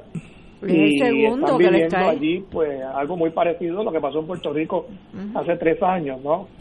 Y, y creo pues que eh, eh, es menester, ¿no? Pues mencionar este tema hoy porque pues nosotros eh, pues somos un pueblo solidario y, y la verdad es que esos hermanos centroamericanos muchos van a estar sufriendo mucho. Sí. Eh, Eh, alguien me, eh, me envió un mensaje de texto pidiéndome información de a dónde podían hacer donaciones para para asistir a nuestros hermanos en Nicaragua, Honduras y creo que El Salvador también estaba siendo afectado, ¿no? Yo no creo que coge algo. Eh, eh, y hay una organización este, en Estados Unidos que se llama Madre, que se creó en los años 80, en los años 80, eh, que le daba apoyo, ¿verdad? Cuando eso era en medio de la guerra en Centroamérica, en Nicaragua y en Salvador. Eh, y son unas mujeres progresistas que se dedican, que han dedicado toda su vida a, darle solidaridad y asistencia a, la- a las comunidades que están pasando por situaciones difíciles. Eh, así que si alguien quisiera eh, ¿verdad? enviar alguna donación a una ONG eh, que tiene un historial probado de que esa donación se va a utilizar para lo que se le está enviando. Se llama Madre, pueden conseguirla en, por internet. Está basada en Nueva York. Una de las cosas que me dio eh, pena, pero eh, pena de verdad, es que antes cuando sucedían estas cosas por el Caribe y ahora en Centroamérica, inmediatamente el Departamento de Estado de Estados Unidos, pues por lo, por lo menos decía, pues estamos enviando cinco aviones de suministro. Trump no ha dicho nada, es como si no hubiera habido una tormenta, nada, cero, cero respuesta. Entonces lo que están enviando son Brasil, yo... yo y Cuba. Cuba, Brasil, eh, Alemania. Digo, ¿a que el rol de Estados Unidos bajo Trump ha desaparecido como una nación importante en el mundo. Es, es sencillamente una nación con un poderío militar gigantesco, pero sin rumbo. Sin, ¿Para qué existen? Yo creo que ya no son tan protagónicos como antes. No, no, Han ido mermando. Absolutamente. Grandemente. Y con este maestro ni te ocupes. Y no, no existe ningún sentido de solidaridad. En Pero la con los latinos, de- cero, cero. cero. No han mandado ni Y una ahí- botellita de agua. Te- Tengo, tengo entendido que sí hay unas tropas de la Guardia Nacional de Puerto Rico estacionadas que, Que estaban allí, en sí. Honduras. Sí. Que ya estaban allí, correcto. Sí, Y sí. están pues involucradas ¿no? en, en todo el Espero, tema de los espero que no lo haya- Pero Pe- ya estaban allí. ¿no? Pero esa tormenta, esa última iota fue categoría de 4 para 5. Y esta, Así que es gigantesca. Sí, sí, se estaba convirtiendo en Gigantesca. cinco. Fíjate, yo creo que... Y era después de haber pasado la otra, La- Te- la anterior. eh, eh, Teta, era que se llamaba la. Sí, algo así. Zeta, algo así. Yo creo que esta temporada que ha sido totalmente anormal. Sí, o sea, sí, van ya por cerca de 30 fenómenos Estamos de estos en noviembre ya. Y ya estamos terminando la, ale- alegadamente el calendario de esta temporada de huracanes. eh, pero va por 30 fenómenos. No sé si llega a 31 o 32. Pero ciertamente ha, ha golpeado a sectores y a naciones hermanas que, que están frágiles, eh, y economías frágiles, con infraestructuras frágiles. Y yo creo que es importante que ya en la región se empiece a considerar la posibilidad de una alianza regional donde puedan ayudar a estos sectores de distintas naciones nuestras de la América Latina a ir reforzando ese tipo de infraestructura donde puedan resultar ser más resilientes, que ahora esa es una de las palabras de moda, y que, y que podamos eh, eh, establecer una perspectiva futura de poder enfrentar de una forma un poco más preparados y menos arriesgados ante eventos como este, porque es que si no, es que se repite todo. Volvemos a, a- a la ayuda inmediata ante la situación que ocurre, pero no hay más allá de eso un programa, ¿verdad? Y digo regional, pues debe ser algo que, que haya un auxilio y una Claro. cooperación entre naciones para ayudar a estos sectores de estas naciones, de estas poblaciones de estas naciones que están en, en- en condiciones precarias, porque en todas estas naciones hay también sus familias que están bien, este, clases que están bien y otras que no están tan bien, pues así es la sociedad lamentablemente y la vida, ¿verdad? Hasta ahora como la conocemos, pero debe haber ese tipo de compromiso regional de varias naciones donde se unen y puedan eh, auxiliar en esa reconstrucción de infraestructura eh, con una visión de que sea más resistible, eh, tenga más resistencia a, a eventos como estos en el futuro, pues estamos en la ruta y esto es un fenómeno a los que estamos expuestos durante cinco o seis meses del año.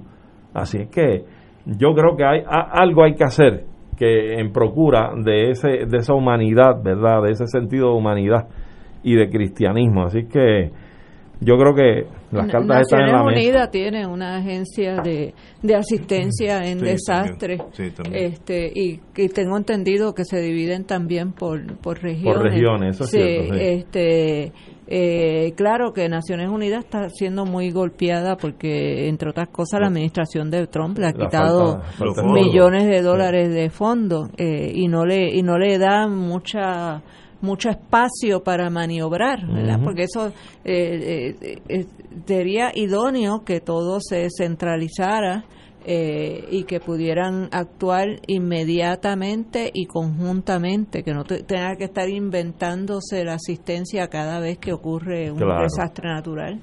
Ay, Dios mío. Pero de verdad que por lo que vi de esa tormenta, tiene que haber matado mucha gente y ahogado un montón. Eh, los puentes eh, son frágiles ante, bueno, aquí también lo fueron, así que no, no estamos hablando de bueno o malo, es que esa fuerza de la naturaleza es, devastadora. Que no estamos preparados para eso. La mayor parte de los, de los países no están preparados para eso. Bueno, eso lo no, y está afectando también la, la región más pobre de América Central. Exacto. Eh, no solamente son pues Honduras y Nicaragua, sino también pues sus costas caribeñas, ¿no? Son lugares donde no hay infraestructura casi, eh, son viviendas precarias y, y, pues no pudo llegar por peor lugar, ¿no? Eh, este huracán. después de Haití, el país más pobre es Honduras eh, así que estamos hablando de gente que en buenos tiempos pasan necesidades. Imagínate con una tormenta grado 5, pues será una hambruna lo que pasará. Yo espero que el, el, globo, el, el, mundo no permita eso, porque de verdad que van a necesitar nuestra ayuda. Y con un presidente totalmente atípico, a él le resbala si se mueren o no, este, desgraciadamente. Bueno, pero vamos a hablar de buenas noticias yo si tiempo no, no estaba tan esperanzado. Pierluisi creará el SAR de los permisos. Miren, y yo voy a hablar totalmente sincero. ¿Va a pedir permiso en Casablanca para algo? Eh? si lo único que el gobernador Pierluisi hiciera en cuatro años, arreglar la lentitud, frustración, corrupción, todas esas palabras juntas en un cóctel, de la permisología en Puerto Rico, que no haga más nada. Sería un avance para Puerto Rico como las 9.36 cuando llegaron aquí. Con eso nada más. Mire, en Puerto Rico sacar un permiso de algo es una odisea. La General Electric, que no necesita eh, de, de mucha ayuda cuando yo estaba allí, nosotros para bregar con fomento, que eran nuestros aliados, teníamos que contratar al bufete de McConnell, Kelly y toda esa gente que son muy competentes en ese mundo, porque si no, no podíamos penetrar la burocracia. General Electric, imagínate el, el, comedor de Chencho allá en Adjunta, no tiene chance en permisología. Es una cosa bárbara que con los décadas se ha ido empeorando. Ahora hay un, también un toquecito de corrupción que para acelerar el, permiso de bebidas alcohólicas o de bomberos, pues si, si sonríes en el sentido figurado, pues te va a ir más rápido. Pero aún sin eso, tenemos un sistema altamente burocratizado, ineficiente, que cuesta empleos. Por ejemplo, caso mío en mi función como abogado, un restaurante en el viejo San Juan se mudó 200 metros. La misma gente el mismo nombre, la misma empleomanía, todo, 200 metros. El mismo menú. menú, todo. Era, nada, es físicamente correrse del sur al norte. Ah, ahora está encima de un, de un hotel en el río San Juan. Eh, el permiso de, de bebida, que lo tenía, permiso de bebida que ya lo tenía, le tomó un año y yo tuve que intervenir yo personalmente con el secretario de Hacienda, el señor Zaragoza, que solucionó en una hora el problema, pero llevaban un año esperando. Eh, ¿Por qué es eso? Pues no, miren, no, ¿sabes? Es, difícil hasta explicar porque gana todo el mundo mientras las cosas se hagan más rápido, pero aquí es al revés. Y ahí si el de los bomberos se fue de vacaciones, Rodríguez, me estoy inventando un nombre, o Rivera, para que no, no se sientan eh, los Rodríguez. El primo, el primo. sí, eh, eh, si Rivera se fue para Europa dos meses con sus nietos, los bomberos no dan permiso. Eso es así, es una cosa tan dracónica. Pues, lo, lo, peor es que puede llevar a la quiebra a pequeños comerciantes, porque tú estás pagando un alquiler en el local, hasta que tú no tengas un contrato de alquiler no puedes solicitar el permiso. Y entonces no te lo dan, pero estás pagando el alquiler. Pero, yo, pero yo creo que hay que hacer una distinción, porque una cosa es, por ejemplo, los permisos para montar un restaurante. Eh, y otra cosa es hacer un hotel en la zona marítimo terrestre. Claro. Bueno, pero- Este, pero, es que es lo mismo. Te deben decir que no bien rápido. Claro, ¿Me claro, entiendes? claro, claro, no, no claro. quedando ahí.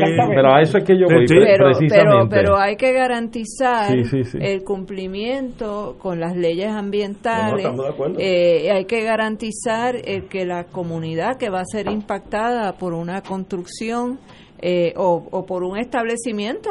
Eh, eh, los otros días una cliente me estaba consultando que ella se mudó para el campo eh, porque tiene un hijo discapacitado que entra en convulsiones cuando hay demasiado de mucho ruido y, y ahora alguien ha comprado una propiedad cercana y de momento empieza todo el ruido y que aparentemente quieren hacer algún tipo de, de negocio de bebidas alcohólicas, etcétera. Y entonces pues esa mujer eh, eh, ha llevado querellas, eh, un sinnúmero de querellas explicando, mire, es que aquí eh, mi hijo eh, va a ser impactado negativamente por, por si le dan el permiso a esta gente para montar ese negocio ahí.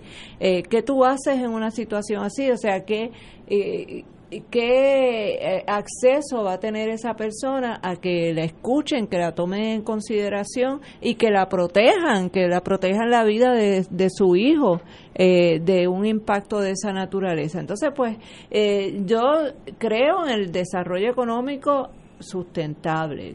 Creo que, que es importante eh, que se agilicen la permisología, pero, pero contextualizar las cosas, porque no es lo mismo eh, eh, lo que tú estabas describiendo de mover un restaurante 200 metros en el viejo San Juan, eh, que ponerse a, a construir en una área que puede ser una reserva natural, Pero, pero, que puede ser es- terrenos agrícolas Sigue- protegidos. Sigue mi, mi propio planteamiento.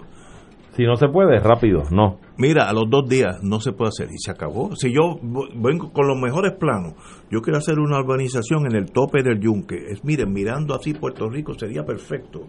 Y podemos hacerle un dinerito porque la, la visión, se ve San Tomás, se ve Ponce. No, y se acabó, me voy para otra. Ahora no me mantengan dos años, que sí, que no, que tal vez, eh, tráeme esto. Estamos de acuerdo, estamos de acuerdo, pero fíjate- Si me van a decir que no es no y se acabó. A la luz de tu planteamiento y lo que plantea Wilma, que era lo que yo quería expresar, es lo siguiente. De nada vale que tú quieras tener un mecanismo para agilizar permisos si eso te va a conllevar a la proliferación y el desparramiento desorganizado, poco planificado, aunque sea ligero el sí o el no, de todo tipo de negocio o de construcción o de lo que fuese. Tú tienes que primero establecer? Una, no, unas Un plan- prioridades. no, un plan nacional. ¿Cuál es el plan nacional? ¿Qué, ¿qué pasa, pasa- con los cascos de los pueblos que están abandonados, ¿Y que son qué, pueblos qué pasa con el plan de uso de terreno? También el plan de uso de terreno. eso. Pero tú tienes que tener una política pública. O sea, los cascos urbanos aquí hay que rehabilitarlos y hay que revivirlos. Y tú tienes que dar incentivos. Mira, en Caguas hubo un proyecto para revi- revitalizar el casco urbano. Y el gobierno municipal, si mal no entiendo, creo que concedía unas exenciones de pago de patentes y de otras obligaciones al, al gobierno del cabildo para que establecieran los comerciantes sus negocios allí y usted va al casco de Cagua, que no ahora con la pandemia es el mejor momento, pero se veía vida, Vida. vida, de día y vida nocturna. Sí, sí, ¿Tú entiendes? Pues entonces eso hay que hacerlo con Santurce, eso hay que hacerlo con el casco Río Piedra, eso hay que hacerlo en Arecibo. Mira. Y eso, ese, esa idea del SAR de los permisos amarrado a un, eje- eh, un objetivo de política pública para repoblar y revitalizar estos cascos urbanos es aplaudible. Mira, yo te Pero aseguro a ti. contrario hay que tener cuidado. Yo te aseguro a ti que si tú y yo, por cosas del destino, eh, nos pegamos en la superloto esa de Estados Unidos y tenemos 50 millones para invertir ahí en, en Santurce, donde hay hileras de edificios cerrados, hileras, eh, después del colegio de abogados eh, y antes de... ah, antes del colegio de abogados. Ahora sí. Sí, sí. Eso Por es una cosa, conservatorio de Beirut. música. Después de la 15 hasta el colegio. Vamos a invertir menos. 10 millones de dólares en remodelar. La permisología nos toma de 2 a 3 años. Eso es un absurdo. Por eso te digo que si el gobierno establece que para revitalizar Santurce Esas áreas va a ser expedito, pues estamos de acuerdo. Claro. Tenemos que ir a una pausa. Yo, yo tengo un- una sugerencia, no es mía, porque es de o- un estado donde tuve la oportunidad de averiguar cómo se hacen esas cosas. Y la verdad que los americanos son prácticos y hay, a veces hay que copiarse las cosas buenas. Vamos a una pausa. Esto es Fuego Cruzado por Radio Paz 810 AM. Beneficiario de Medicare, con Triple S Advantage, tu tarjeta de plan médico también te servirá para pagar tu compra, con hasta 1.500 dólares al año. Oriéntate y únete hoy llamando al 1844-777-0120, lunes a domingo, 8 a.m. a 8 p.m. 375 dólares cada tres meses. Aplican restricciones. Triple S Advantage es una organización de cuidado coordinado y de proveedores preferidos con un contrato con Medicare. La afiliación a Triple S Advantage depende de la renovación del contrato. Fuego Cruzado está contigo en todo Puerto Rico. La Hermandad de Empleados Exentos No Docentes de la Universidad de Puerto Rico. Denuncia a la Junta de Gobierno por su intención de querer destruir nuestro convenio colectivo y con ello la eliminación del Plan Médico Único que cobija a los trabajadores universitarios. Denunciamos la mezquina entrega de la gobernanza de la universidad a la Junta de Control Fiscal para no asumir su responsabilidad. A Emilio Colón y a la Junta de Gobierno le decimos que defenderemos con fuerza nuestro convenio colectivo. Exigimos la firma del convenio ahora. Me he quedado sin fuerzas, he perdido batallas. Puerto Rico ya llegó, ya están aquí. Regresan los premios Influenzando 2020. Influenzando 2020. Reconociendo la contribución notable a la evangelización en Puerto Rico. Accede hoy a www.influenzando.com y nomina a los tuyos.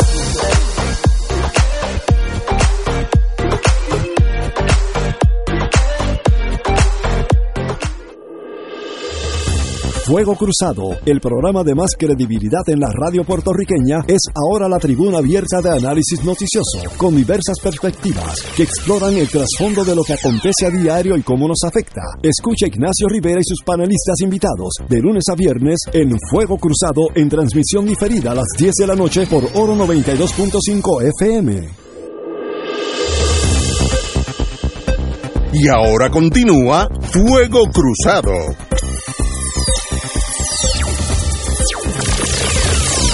Ajá. Señores y señores, estamos y vuelvo y hago mi reclamo al compañero y amigo Pierluisi. Eh, la permisología es uno de los obstáculos primarios de casi todos los gobiernos que han pasado y posiblemente del suyo también. Así es que por ahí hay que usar sac- sacar la espada o el machete, que suena hasta mejor, y, y abrirse paso en esa burocracia. Ejemplo, Texas. Texas es un poquito más adelantado que nosotros en el sentido que tiene trillones de dólares, así que se le hace más fácil todo. Pero miren, miren qué prácticos son. Yo voy a abrir- un restaurante. Ya la ciudad de Austin, Texas o de Houston está cuadriculada donde se pueden hacer viviendas, donde no, o sea, no hay que pensar nada. Hay un plan hecho. Ya hay un plan. Yo voy, pues mira, en, en este plano, yo encajo aquí en esta esquina el restaurante El Farolito. Muy bien. Pues ya lo compré o lo alquilé, etcétera. Busco un, un arquitecto. El arquitecto me hace el restaurante y certifica bajo su firma que esa arquitectura está a la par con los requisitos del municipio de Austin. Así que ya no hay que buscar nada. Preservación histórica, lo que sea. lo que sea. Él, él decidió, esto cumple con esto. Ah, los bomberos. Pues mira, vino un fenómeno, una, una compañía de Smokey, de Bandy, lo que sea, y se, me instaló el sistema y dijo, mire, esto, esto conlleva los requisitos del municipio en torno a bomberos, electricidad, etcétera, estacionamiento. Y una vez que yo tengo todo eso, yo empiezo el negocio.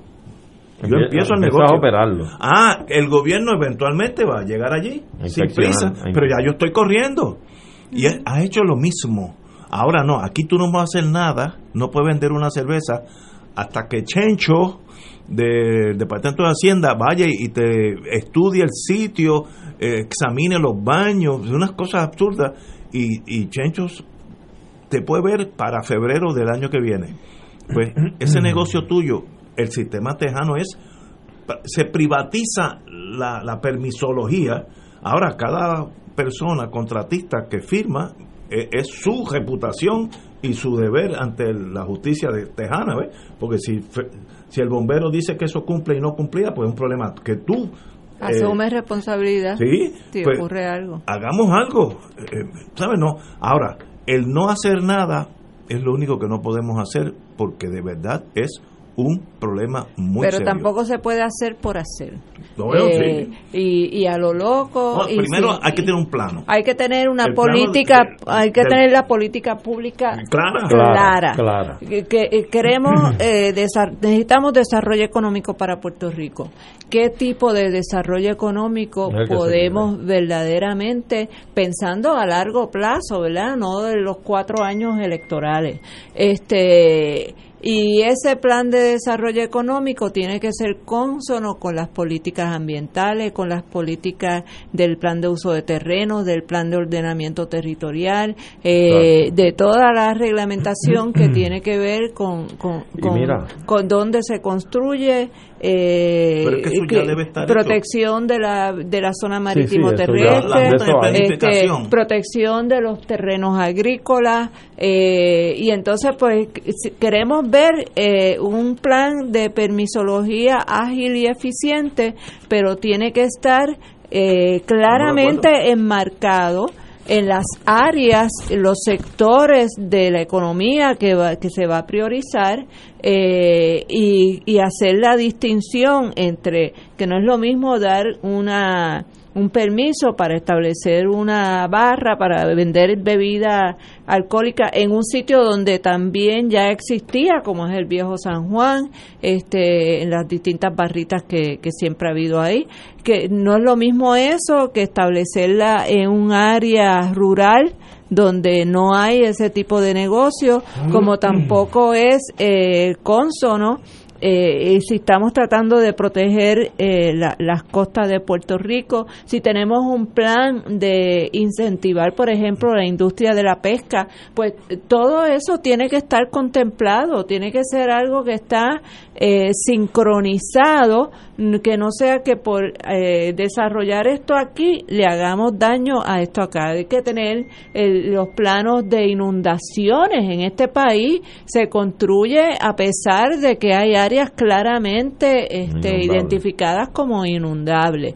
Eh, o sea, son, son tantos los factores que... que que eh, eh, para que Pierluisi tenga ese famoso SAR de la permisología, ese famoso pa- SAR de la permisología a su vez tendría que tener, eh, estar rodeado de un equipo Multisectorial. multisectorial y multidisciplinario, Multidisciplinario. que pudiera verdaderamente desarrollarse Sí, que gane. algo que nos eche el país para adelante y que no le haga más daño a, a lo que nos queda de terrenos agrícolas, de zona costera, etcétera.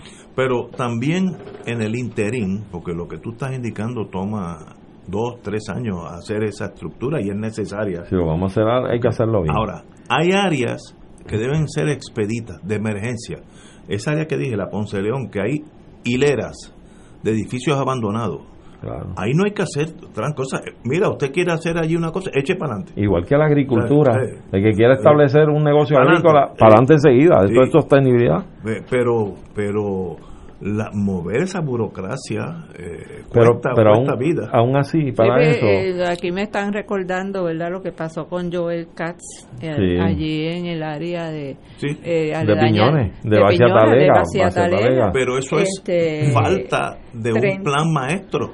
Y ese SAR tiene que tener una composición que tenga gente de- del colegio de ingenieros, de bomberos, Ambientalistas. ambientalistas, agricultores, porque esos son los que van a sobre el permiso particular de X o Y actividad económica.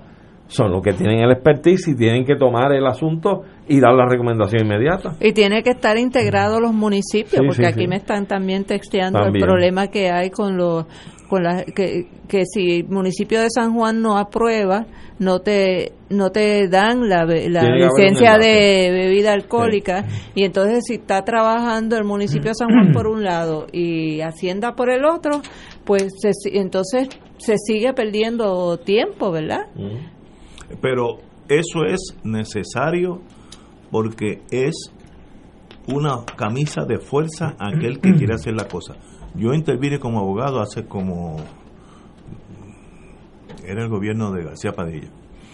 Eh, vinieron unos señores vía la Guardia Costanera, me lo refirieron a mí, que querían coger el, dry dock, no sé, el dique de carena que hay en, el, en San Juan, que está abandonado hace 15 años. Allí hay árboles, carros usados en, en el dique de carena. Eso es un, una, una cosa ambientalmente, pero tóxica. y no, no pudieron con la burocracia, no pudieron, sencillamente les requerían tantas cosas, tantos estudios, ah, unos ultra seguros de responsabilidad pública, miren, van a invertir dinero, desde los que vengan, están en Santo Domingo. Ese, si a, si a ti hoy en tu yate le pasas por encima una roca y tú no sabes si tienes daño serio o no, aquí no se puede hacer ese trabajo, tiene que ir a Santo Domingo de estos señores de Seattle, Washington. Pues mire, eso es permisología, falta de creatividad, de hambre de que esa inversión suceda. ¿Y qué pasa? Pues allí está el dry dock en, en, San Juan, eh, lleno de chatarra. De, no de todo, de allí hay perros muertos, allí todo, es una cosa espantosa. Carros, árboles. Menos botes. No, no, allí no hay botas, no, puedes estar. Pues miren, dejamos pasar un golden Y eso es estatal. Eso es estatal, sí, estrictamente estatal. Pero, pero ya yo fuimos a, la autoridad de los puertos, el señor nos maltrató. Una persona allí, obviamente, no sabía de lo que estábamos hablando. Fue arrogante. Y los americanos dijeron: espera, espera, aquí no nos quieren. Tengo una oferta en Santo Domingo. Y ya está funcionando en Santo Domingo. ¿Quién perdió? Puerto Rico. Así que Pierluisi es más mójones con él decirle cómo hay que meter caña. Porque es necesario hacerlo. compañero Nadal, no sé si lo hemos dejado hablar. No, no, estoy aquí escuchando. Eh, recuerda, yo estoy mejor que ustedes. Yo estoy aquí en el sofá de mi casa y, me entretengo con la conversación. Ciertamente, el tema de uso de terreno siempre es eh, de los temas de política pública más controversiales. Y, y, hay que ser muy cuidadoso pues a la hora de, reglamentar y de, pues, establecer un sistema de permisos rápidos, pero lo importante es que la tecnología existe para lograrlo y el conocimiento está. Y de hecho eh, existen eh, mapas de Puerto Rico digitalizados eh, donde uno puede ir al detalle a cada finca y saber cuál es la zonificación, qué se puede construir y qué no. Eh, pero no se utilizan las herramientas, es el problema. Todo eso debería estar por internet, disponible para el público en general, y tú desde tu casa sabes pues dónde puedes construir y dónde no. Y en términos obviamente de los centros urbanos, pues los permisos deben agilizarse mucho más. Yo conozco casos de restaurantes eh, que van a abrir en un local que toda la vida fue restaurante, lo mismo, y entonces no le dan permiso. Pero, pero si aquí lo que había antes era lo mismo, simplemente pues cambió de dueño. pero, y, estas cosas pues no se pueden permitir en el, en el Puerto Rico de hoy. El costo de la mala planificación, eh, de la corrupción en los permisos, es gigantesco en nuestra sociedad. En Puerto Rico eh, tuvo un desarrollo descontrolado, eh, no planificado, desparramado. ¿Eso qué conlleva? que tú tienes que hacer más calles de las que puedo, de las que luego puedes mantener. Tienes que tirar más cablerías de energía eléctrica de las que luego puedes mantener. Lo mismo con las tuberías sanitarias, las tuberías de agua potable, de las luminarias. Y, los costos luego pues son exorbitantes, son insostenibles. Además del costo eh, en el transporte, eh, eh, lo que le cuesta en gasolina a la persona eh, el tiempo que uno pierde de un lugar a otro por los tapones y es la consecuencia de una de unas ciudades eh, que no se planificaron. Estamos totalmente de acuerdo. Vamos a una pausa y el juez federal advierte sobre sanciones a Lela. Yo pensé que Lela ya estaba bastante liquidado pero el juez le va a meter sanciones también. Vamos a una pausa. Esto es Fuego Cruzado por Radio Paz 810 AM Mercedes y Miosotis Si les dan un smartphone gratis, ¿qué hacen? Verme con mi doctor por telemedicina. Yo bajo el app de MMM y saco mis citas. Y si se ahorran la mensualidad de 75 dólares, ¿lo cogen? ¡Claro! Ambas ganan con el plan de show de MMM, el que cuida tu salud y tu bolsillo. Llama y oriéntate. MMM Healthcare LLC es un plan HMO con un contrato Medicare. La afiliación en MMM depende de la renovación del contrato. Beneficio varía por cubierta. Fuego Cruzado está contigo en todo Puerto Rico. Radio Paz te ofrece el mejor motivo para levantarte temprano y disfrutar el comienzo de un nuevo día de lunes a viernes con Enrique Liboy y Radio Paz en la mañana. La dosis perfecta de noticias, deportes y éxitos musicales de todos los tiempos, humor y curiosidades, calendario de actividades y tus peticiones musicales por el 787-300-4982. Conéctate con el 810 AM de lunes a viernes con Enrique Liboy y Radio Paz en la mañana. Fanático del deporte, la mejor información y el mejor análisis lo escuchas los sábados a las 2 de la tarde por Impacto Deportivo con Javier Sabat y el más completo elenco en deportes por Radio Paz 810 AM y en las redes sociales Facebook Impacto Deportivo Radio PR Twitter e Instagram. Impacto underscore Deport. Juntos, impactando el deporte nacional. Dale una vuelta al mundo los viernes a las 2 de la tarde y repasa las noticias y acontecimientos más relevantes, los sucesos que trascienden límites territoriales y sus protagonistas son objeto de discusión y análisis de nuestro panel. Para ampliar la perspectiva noticiosa de nuestra audiencia, emprende una vuelta al mundo. Cada viernes, comenzando a las 2 de la tarde por...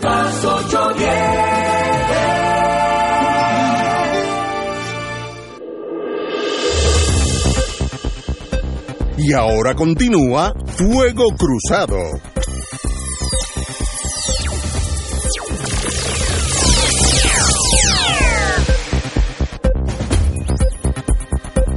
Regresamos amigos y amigas.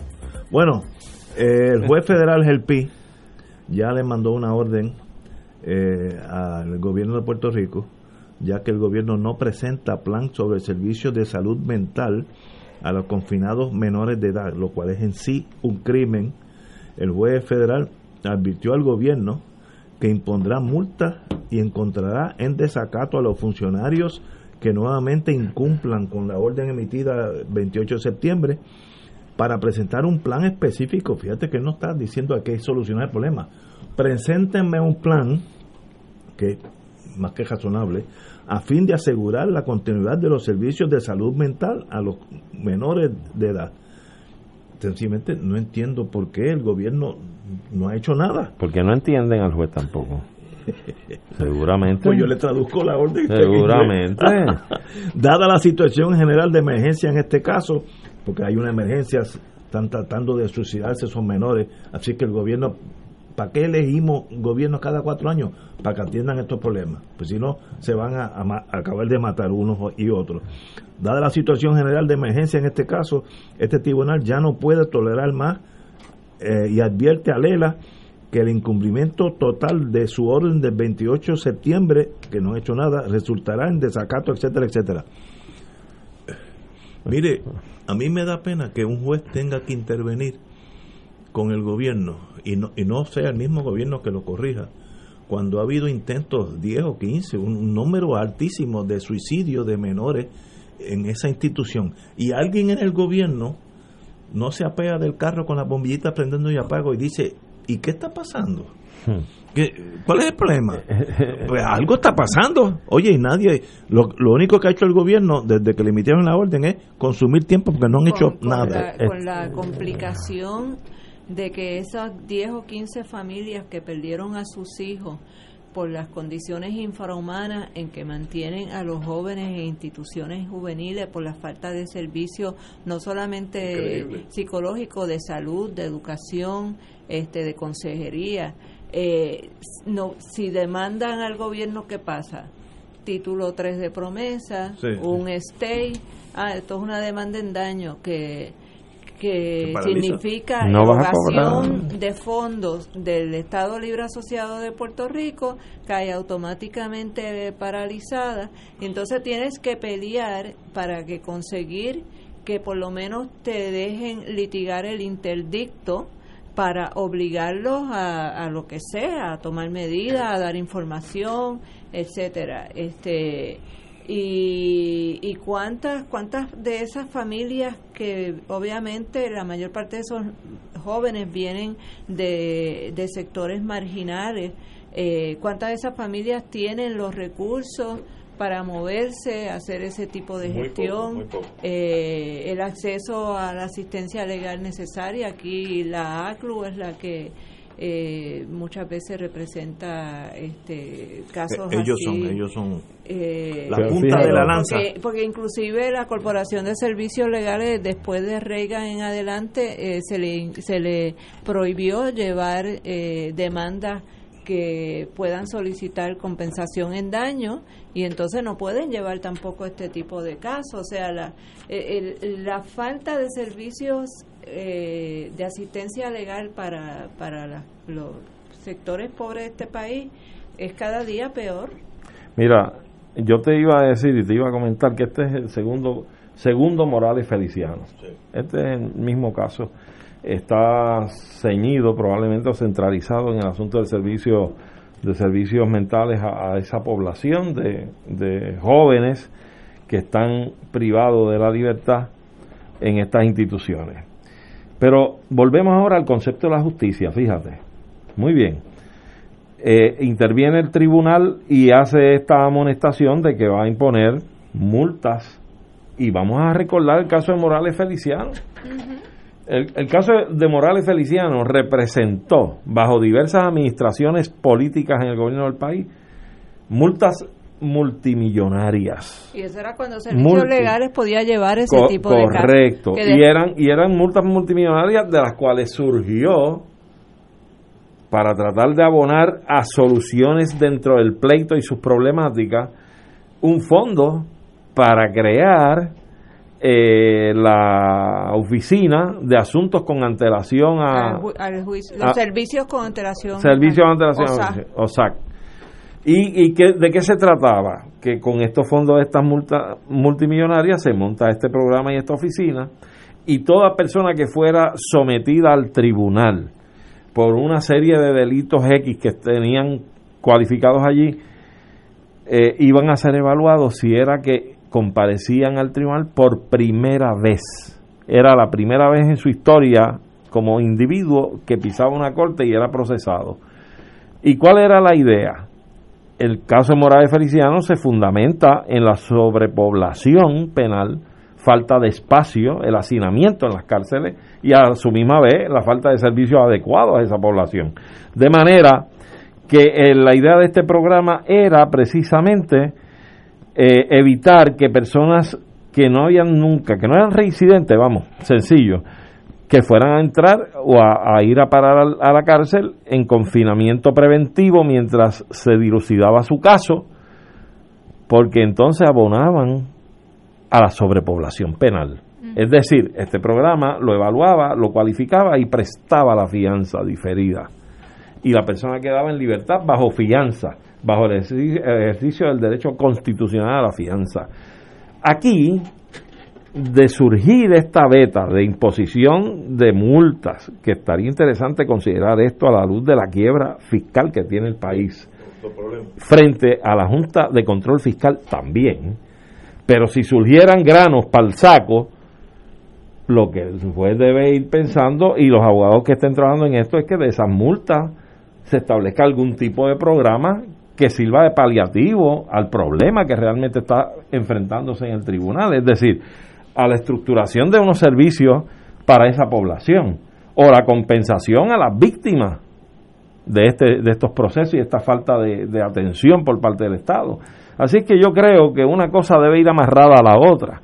Pero está interesante porque va a haber que medir cómo va a funcionar la posibilidad de una imposición de multas que pudieran llegar a ser millonarias, eh, en un estado con una quiebra fiscal y con una junta de control fiscal. Señor senador. Bueno, pues eh, ciertamente eh, creo que merece todo nuestro elogio eh, lo que ha estado haciendo el juez del PI en estas circunstancias. Yo creo que es inhumano lo, el trato que reciben los jóvenes en estas instituciones. Yo de por sí creo que la cárcel debe ser solamente para casos extremos. Me parece a mí que la cárcel es un castigo de por sí ya inhumano.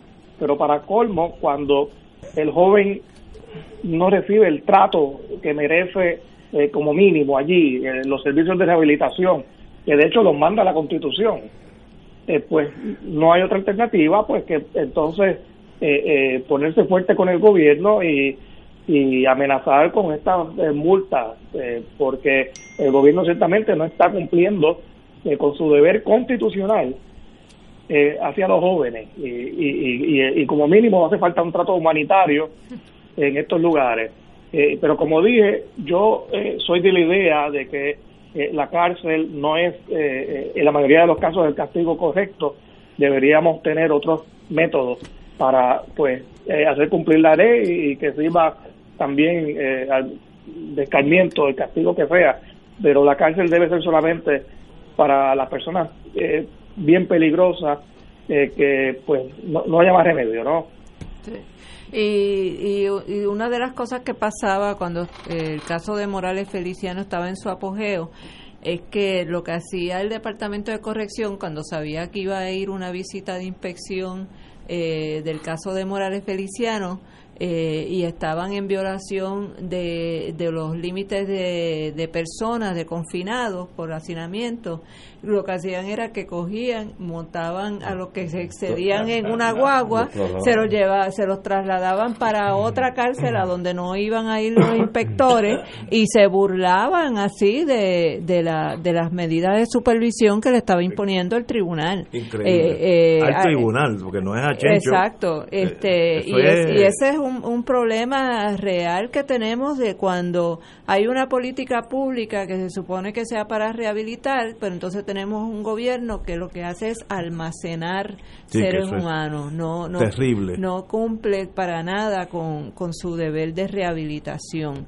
Y, mientras que en otros países están cerrando las cárceles porque han eh, sido efectivos, creo que en Holanda, eh, es uno de los países, Finlandia, donde han ido cerrando las cárceles porque ha sido efectivo en cuando de, eh, tienen una persona que ha cometido una violación de ley, pues han sido efectivos en, en poder darle los recursos, la atención a esa persona para sacarlo de la situación de, de delincuencia eh, eh, aquí no, aquí, eh, como dice, como dijo Arturo ahorita fuera del aire, son escuelas de, de crimen, lo que las cárceles en, en Puerto Rico.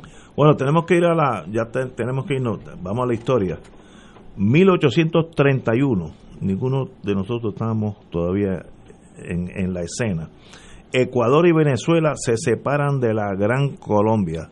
esas naciones ya se estaban separadas de España pero decidieron cada cual coger por su lado. Yo creo que fue un error.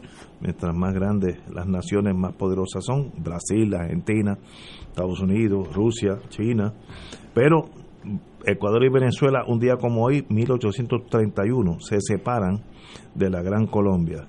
Eh, 1855 el doctor Livingstone fue el primer europeo en ver la la, la Victoria Falls, las Ah, las, cataratas. Las cataratas de Victoria, en lo que hoy es Zambia o Zimbabue. Y es un fenómeno que lo van a buscar después y el que lo encuentra dice Mr. Livingston, I, presume, y era el único doctor blanco en toda esa nación en aquel momento. Eh, hoy también, 1869, el canal de Suez se abre por primera vez y eh, hace un puente entre el Mediterráneo y el Mar Rojo. Eso, desde el punto de vista eh, naviero, es bien importante porque si no tienes que bajar por abajo, por el Cabo de la Buena Esperanza y toma 10 días de navegación en vez de cinco o seis horas de cruzar el, el- el canal. Así que eh, ese sí que es un, adelanto extraordinario, igual que el de Panamá, extraordinario. sin, el, sin el canal de Panamá hay que irse por la Tierra del Fuego, que hay que chuparse mínimo una semana a, a velocidad razonable. ¿no? Y eh, 1970, ahí sí que ya nosotros estábamos da- dando candela. Douglas Engelbart recibe la patente para el primer eh, mouse para computadora, el primer ratoncito. El ratón. El ratón para... Ese hombre tenía esa patente, debe haber hecho millones de dólares, pero qué, qué fácil es manejar con un ratoncito la computadora, que- que antes había que estar dentro de la computadora. Sí, que Y saberse uno lo- los códigos. Sí, el no, no, no, control y alternate. yo Sí, sí, muchachos, deja eso. Era Así bien que complicado. a Douglas Engelbart, gracias por ese ratoncito suyo. Yo, yo todavía pongo los acentos con, con, con, Con número. Alternate Sí. 162. Ese, ese ratoncito nos ha dado grandes ratones, ¿sabes? Ratos grandes frente a una computadora. Sí. Señores, tenemos que irnos. Gracias, compañero. Gracias, senador. Hasta mañana, hasta mañana, amigos.